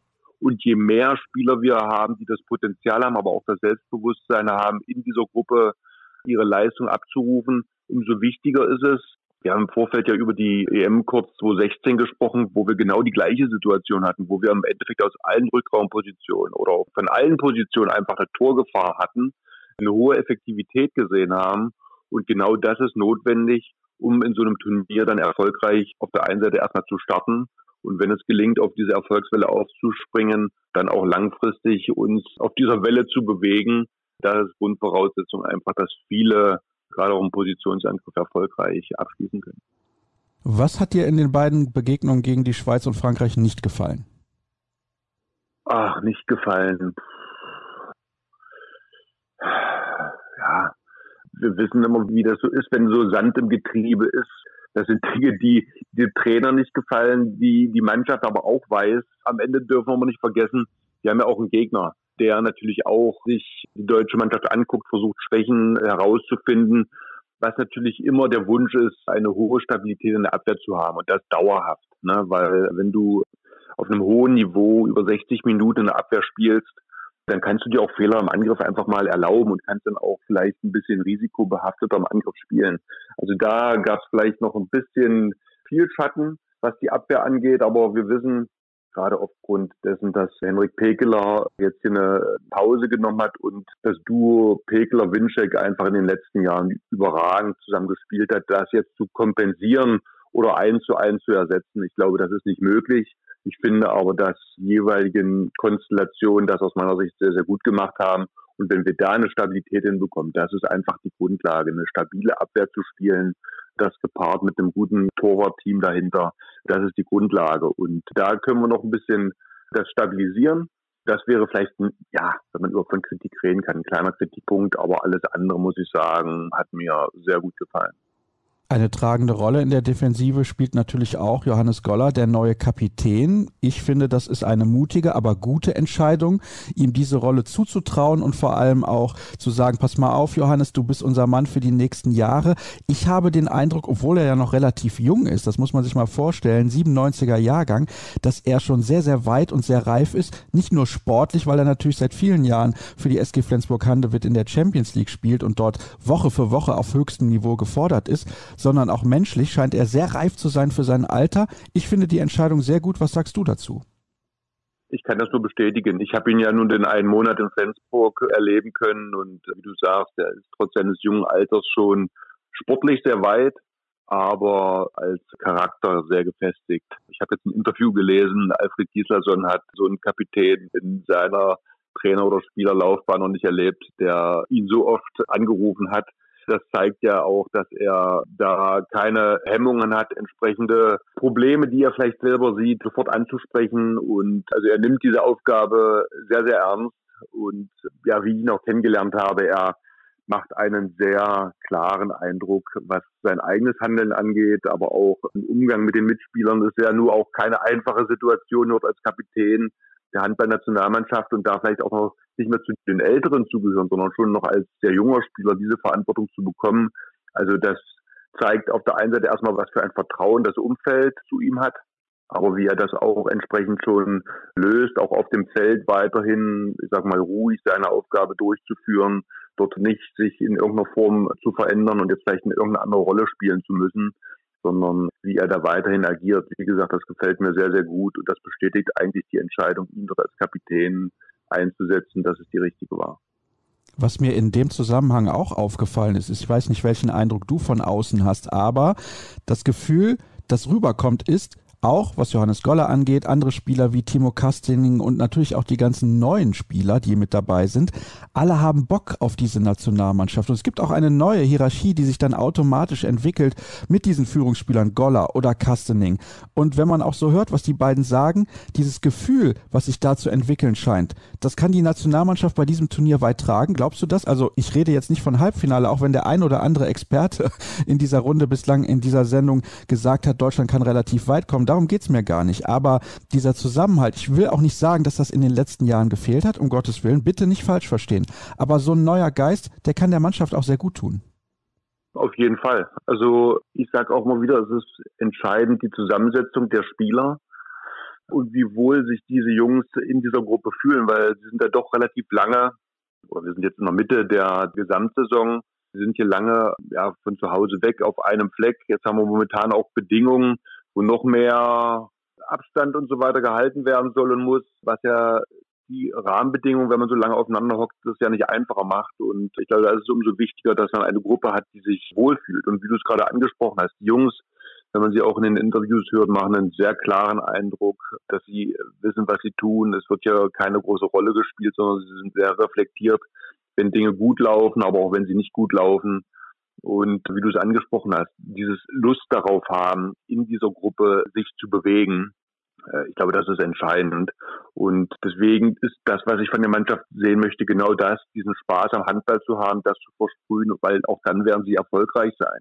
Und wir machen das immer schnell von irgendwelchen Platzierungen abhängig. Ich bin der Überzeugung, wenn das so eintrifft, wie wir es jetzt gerade besprochen haben, dann wird der Erfolg automatisch hinterherkommen. Ja, und deswegen mache ich das jetzt auch nicht von irgendwelchen Platzierungen abhängig, sondern wie gelingt es ihnen, das Turnier zu kommen und dann die Aufgaben, die kommen werden, ganz klar, um sie dann zu meistern. Darum geht es. Und wenn ihnen das gelingt, wie ich es angedeutet habe, dann wird der Erfolg automatisch kommen. Du hast eben schon ein bisschen angedeutet, wenn wir jetzt mal konkret auf den Kader schauen, dass die, die Torhüterleistungen in diesen beiden Testspielen gut gefallen haben. Joel Bierlehm und Till Klimke sind zum ersten Mal bei einem Turnier mit dabei. Andreas Wolf ist, was das angeht, ja schon ein alter Hase, seit 2015 immer mit dabei gewesen. Und ja, das sind zwei junge, neue Torhüter. Ich glaube, über Andy Wolf müssen wir kein Wort verlieren, den kennen wir sehr, sehr gut. Aber das sind wirklich zwei junge Torhüter mit einem enormen Potenzial. Ich finde, sie haben jetzt auch schon über längere Phasen in der Bundesliga gezeigt, welche Qualität sie haben. Da müssen wir uns gar keine Sorgen machen.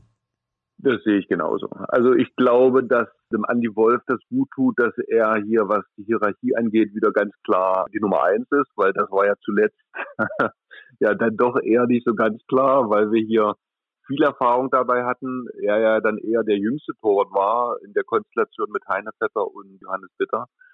Und ich glaube, dass ihm das hier auch gut getan hat, wie gesagt, als klare Nummer eins zu spielen. Und Till Klimke, finde ich, hat gerade auch bewiesen in Wetzlar, welche Qualität in ihm steckt, auch gegen Top-Mannschaften. Und deswegen ist die Entscheidung einfach nur ganz klar und nachvollziehbar. Mich hat gefreut, dass er gegen die Schweiz das dann auch in der Nationalmannschaft bestätigen konnte mit Leistung. Gegen Wetzlar gut, war es jetzt vielleicht nicht ganz so gut, aber meine gegen Frankreich waren es auch viele freie Würfe. Also der wird seinen Weg machen und der wird auch mit Sicherheit, wenn er Einsatzchance bekommt, hier gute Leistungen bringen. Auch er wirkt sehr klar, spielt hier keine Rolle, sondern wirkt sehr authentisch.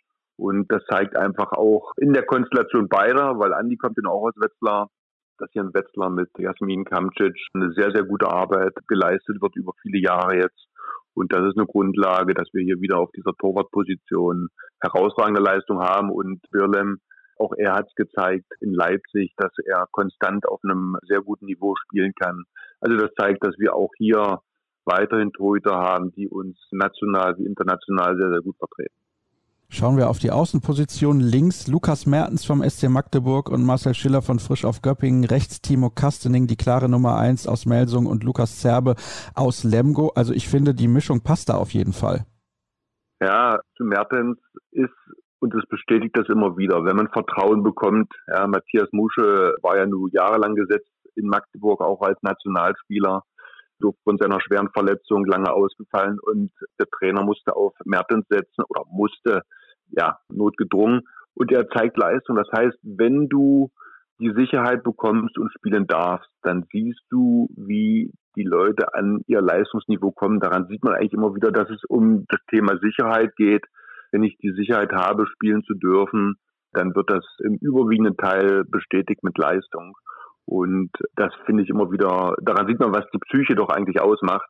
Um auf deine Frage zu kommen, ich finde, dass wir auf den Außenpositionen hier doppelt sehr gut besetzt sind, hier auf einem sehr hohen Niveau spielen, wenig Fehler haben. Gegen die Schweiz haben wir hier vielleicht ein, zwei Würfe zu viel vergeben, aber grundsätzlich, wenn wir hier, was erste, zweite Welle angeht und die Würfe aus den Positionsangriffen, eine sehr gute Quote aus meiner Sicht. Und auch hier müssen wir uns keine Sorgen machen, inwieweit wir hier ein Problem hätten am Kreis. Da müssen wir, glaube ich, nicht allzu viel diskutieren. Johannes Goller haben wir eben schon besprochen, also seine Rolle eine ganz spezielle. Patrick Wiencheck seit vielen, vielen Jahren sowieso gesetzt. Janik Kohlbacher aktuell angeschlagen. Müssen wir mal schauen, wann er zu der Mannschaft stößt, beziehungsweise wann er wieder spielfähig ist. Dann bleiben noch die Rückraumpositionen. Gucken wir mal auf die jeweiligen Shooter sozusagen. Im halblinken Rückraum Sebastian Heimann aus Göppingen und Julius Kühn aus Melsungen und auf der Rechtshänderposition, nee, falsch, auf der Linkshänderposition Und so ist natürlich richtig Kai Hefner ebenfalls aus Melsung, Gibril Mbenge vom FC Porto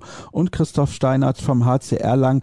Ich bin ja ein großer Fan von Gibril Mbenge, weil er jetzt auch seit einigen Jahren in Porto immer wieder gegen andere Topspieler aus Europa spielt. Erkläre mir mal bitte, Henning, wie das sein erstes Turnier sein kann. Ja gut, wir haben auf dieser Position natürlich mit Kai Hefner und Fabian Wiede auch überragende Spieler gehabt. Und was jetzt genau der Grund war, wie man jetzt auf ihn gekommen ist, war vielleicht aus der Not heraus. Aber es zeigt sich ja, dass wir hier auch eine Qualität haben von Spielerpersönlichkeiten, die wir vorher vielleicht, die uns nicht ins Auge gekommen sind. Ne? Und Porto ist erstmal weit weg ja, warum das jetzt erst kommt, ich kann es nicht beantworten. Wie gesagt, ich glaube, dass wir in den letzten Jahren auf der Position gut besetzt waren, aber mit ihm eine sehr gute Alternative haben, die, was den Bewegungsablauf angeht, nicht so ganz typisch deutsch ist, aber das Spiel unglaublich belebt aufgrund seiner Dynamik und auch Wurfkraft und wir hier eine unglaublich gute Alternative haben, um das Spiel einfach ja, vielfältiger gestalten zu können und somit unberechenbarer uns zu bewegen. Du hast jetzt mehrere Positionen angesprochen. Ich fand, dass wir in einigen Spielzügen, so hatte ich zumindest das Gefühl, die Kritik, die ja ab und zu gegenüber Julius Kühn gebracht wird, dass er nur ein reiner Shooter ist. Ich meine, das ist erstmal eine unglaubliche Qualität, die er mitbringt, seine Physis und seine Wurfkraft. Aber ich glaube gesehen zu haben, dass wir einige Situationen hatten, wo sie tatsächlich auch spielerisch gelöst haben, wo er versucht hat, die Gefahr, die aus dem Rückraum bringt, auszustrahlen, aber nicht gleich die erste Chance zu nutzen, um zu werfen, sondern einfach um weiterzuspielen, um entweder für die Nebenleute Platz zu schaffen, für den Kreis Platz zu schaffen oder für die Außenposition. Und so trifft das aus meiner Sicht für den gesamten Rückraum zu. Und deswegen hat mir das sehr gut gefallen, die Gefahr, die einfach besteht, wenn Druck entsteht, dass wir dann zu schnell nur ins Werfen kommen. Ja, ich meine, als Rückraumschütze habe ich nun mal einfach die Verantwortung zu werfen. Und das ist natürlich immer ein schmaler Grad, den richtigen Moment abzupassen, um annähernd hundertprozentige Chance zu haben. Finde aber, dass wir das gerade in den beiden Vorbereitungsspielen überwiegend gut gelöst haben. Und wenn wir weiter so spielerisch uns bewegen und entwickeln, wie gesagt, dann bin ich ja sehr optimistisch, dass wir im Rückraum so eine Gefahr ausstrahlen, selbst aus dem Rückraum gefährlich werden oder aber Platz schaffen für den Kreis und für die Außen. Wir hatten natürlich auch im halbrechten Rückraum noch Steffen Weinhold mit dabei und in Kombination mit Kai Hefner und Fabian Wiede, da war es für Akteure wie Gibril Mbenge natürlich sehr schwer in den Kader zu finden. Bleibt noch die Spielmacherposition. Simon Ernst ist mal wieder mit dabei bei einem Turnier. Das ist großartig aus Leipzig, genau wie Luca Witzke, der Siegtorschütze von der Partie gegen Frankreich. Julian Köster, ganz jung vom VfL Gummersbach, ein Zweitliga-Akteur und Philipp Weber, der in Magdeburg allerdings fast kaum zum Einsatz kommt. Was ist denn da los? Ja, das ist schon überraschend, das stimmt. Die Magdeburger spielen eine überragende Saison. Und wie du sagst, also ich sehe ihn da auch nicht so oft. Gut, das spricht jetzt nicht, nicht für ihn, aber entscheidend ist, dass er, ich sag mal, seine Qualität, die er auf jeden Fall hat, die in die Nationalmannschaft mit einbringen kann. Das kann ja vielleicht auch beflügelnd sein für ihn, dass er hier wieder ein paar mehr Spielanteile bekommt. Ich hatte es im Vorfeld angesprochen, Luca Witzke gefällt mir sehr gut, der einen etwas anderen Part spielt als Weber nicht unbedingt als Shooter fungiert, sondern eher so gefühlt als klassischer Mittelmann, der versucht mit Durchbrüchen zum Torerfolg zu kommen, aber auch durch gute Anspiele zu seinen Mitspielern und zum Kreis. Finn hat seine Sache in beiden Spielen sehr gut gemacht. Und ja, Simon Ernst, wir brauchen nicht über seine Verletzungsgeschichte zu erzählen. Das wurde oft genug diskutiert. Es freut mich für ihn, dass er hier die Möglichkeit hat, sein Potenzial zu zeigen. Ich denke, dass er überwiegend in der Abwehr zum Einsatz kommen wird und dass er hier die deutsche Mannschaft mit den Möglichkeiten, die ihm zur Verfügung stehen, zu unterstützen. Was sagst du eigentlich dazu, dass Alfred Gislason seinen Vertrag verlängert hat? Ist das ein gutes Zeichen? Ja, Alfred ist ein, ein ausgewiesener Fachmann, gar keine Frage. Wir reden hier von einem, von einem größeren Wandel in der deutschen Mannschaft, den man zumindest vorbereitet mit einigen Spielern, da gibt es immer unterschiedliche Meinungen, ne? ob man da nicht dann vielleicht auch einen jüngeren Trainer vielleicht mit einbauen könnte. Ja, da tue ich mich immer schwer. Wie gesagt, ich kenne Alfred auch. Ich hatte ihn in meiner erfolgreichen Zeit in Magdeburg, halte ihn für einen sehr, sehr guten Trainer. Ein Neuanfang, denke ich mir, sieht vielleicht etwas anders aus, indem man vielleicht einen jüngeren Trainer nimmt. Aber die Situation ist so. Ich wünsche Alfred und der gesamten Mannschaft ein erfolgreiches Turnier und dass es Alfred gelingt, diese etwas verjüngte Mannschaft so zusammenzuschweißen, dass da eine schlagkräftige Mannschaft draus wird und dass sie ein erfolgreiches Turnier spielen. Oh, höre ich da leichte Skepsis raus? Nein, nein, überhaupt keine Skepsis. Wie ich es angedeutet habe, ich halte Alfred für einen ausgewiesenen Fachmann. Ich meine, seine Vita kennen, glaube ich, alle mit Magdeburg, Gummersbach und Kiel unglaublich viele Erfolge. Aber wenn man hier von einem Neuanfang redet, dann kann man da höchstwahrscheinlich auch einen jüngeren Trainer mit einbauen. Aber wie gesagt, hier geht es darum, erfolgreich zu sein. Und da gehört auf der einen Seite Erfahrung dazu, die hat Alfred. Und wenn es ihm gelingt, den Zugang zu der Mannschaft zu haben, dann ist er der, der richtige Mann. Wie gesagt, wir können nicht hier immer alles so und so rumdrehen. Einen Neuanfang in der Form hätte ich mir auch gut vorstellen können, einen etwas jüngeren Trainer. Aber ich denke, dass die Leute, die die Entscheidung getroffen haben, sich hier viele Gedanken gemacht haben. Und über die Qualifikation von Alfred Gislason brauchen wir hier, glaube ich, nicht diskutieren. Jetzt hast du mehrfach gesagt, es geht darum, erfolgreich zu sein. Wie erfolgreich wird diese deutsche Mannschaft in der Slowakei und Ungarn denn auftreten? Was glaubst du? Also ich möchte den Erfolg der Mannschaft nicht an irgendwelchen Platzierungen festmachen, sondern wirklich, wie sie sich als Team entwickeln. Wir haben es angesprochen vorhin, wenn es ihnen gelingt, Kontinuität in ihr Spiel reinzubekommen und vor allen Dingen da ist es die Abwehr in Zusammenarbeit mit den Torhütern, das ist eine Form von von Kommunikation, Willenssache, Begeisterungsfähigkeit. Da muss ich kein, kein großes Talent haben.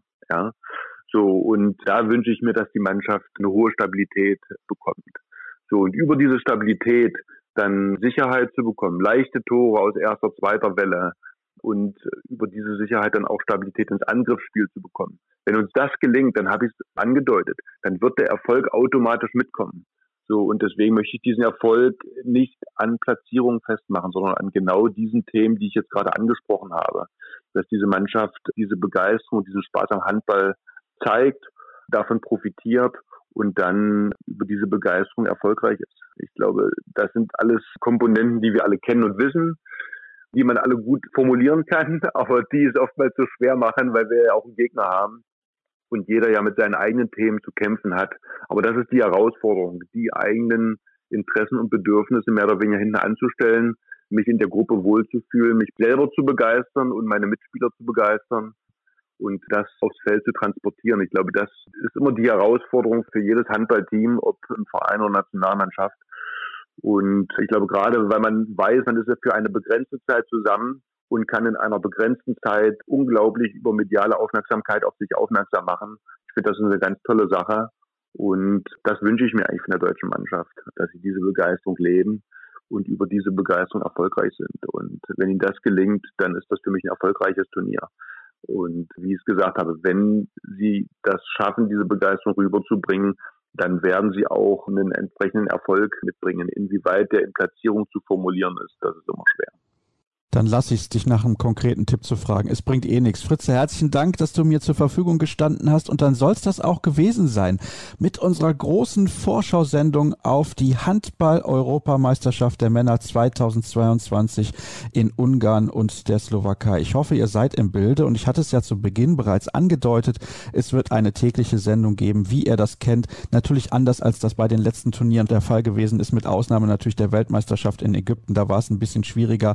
Ich werde das ein oder andere Videoformat auch anbieten bei Facebook und bei Instagram. Da solltet ihr mal reinschauen. Nicht täglich, aber so wie es die Zeit eben hergibt, weil ich natürlich auch am Mikrofon sitzen werde bei Sport Deutschland TV. Also das ist zeitlich nicht alles so einfach. Trotzdem freue ich mich auf das Turnier, auch wenn ich nicht vor Ort sein kann. Ich hoffe, ihr freut euch auch. Das wäre natürlich eine tolle Geschichte, wenn die deutsche Mannschaft so begeistern kann, wie Henning Fritz das gerade angedeutet hat. Ich glaube, die Chancen sind gar nicht mal so schlecht, dass wir tollen Handball sehen werden von dieser Truppe. Und dann soll es das gewesen sein mit dem Hinweis auf unsere sozialen Kanäle facebook.com slash kreisab, Twitter at kreisab und natürlich auch Instagram at kreisab oder auch der Hashtag kreisab. Das könnt ihr euch aussuchen.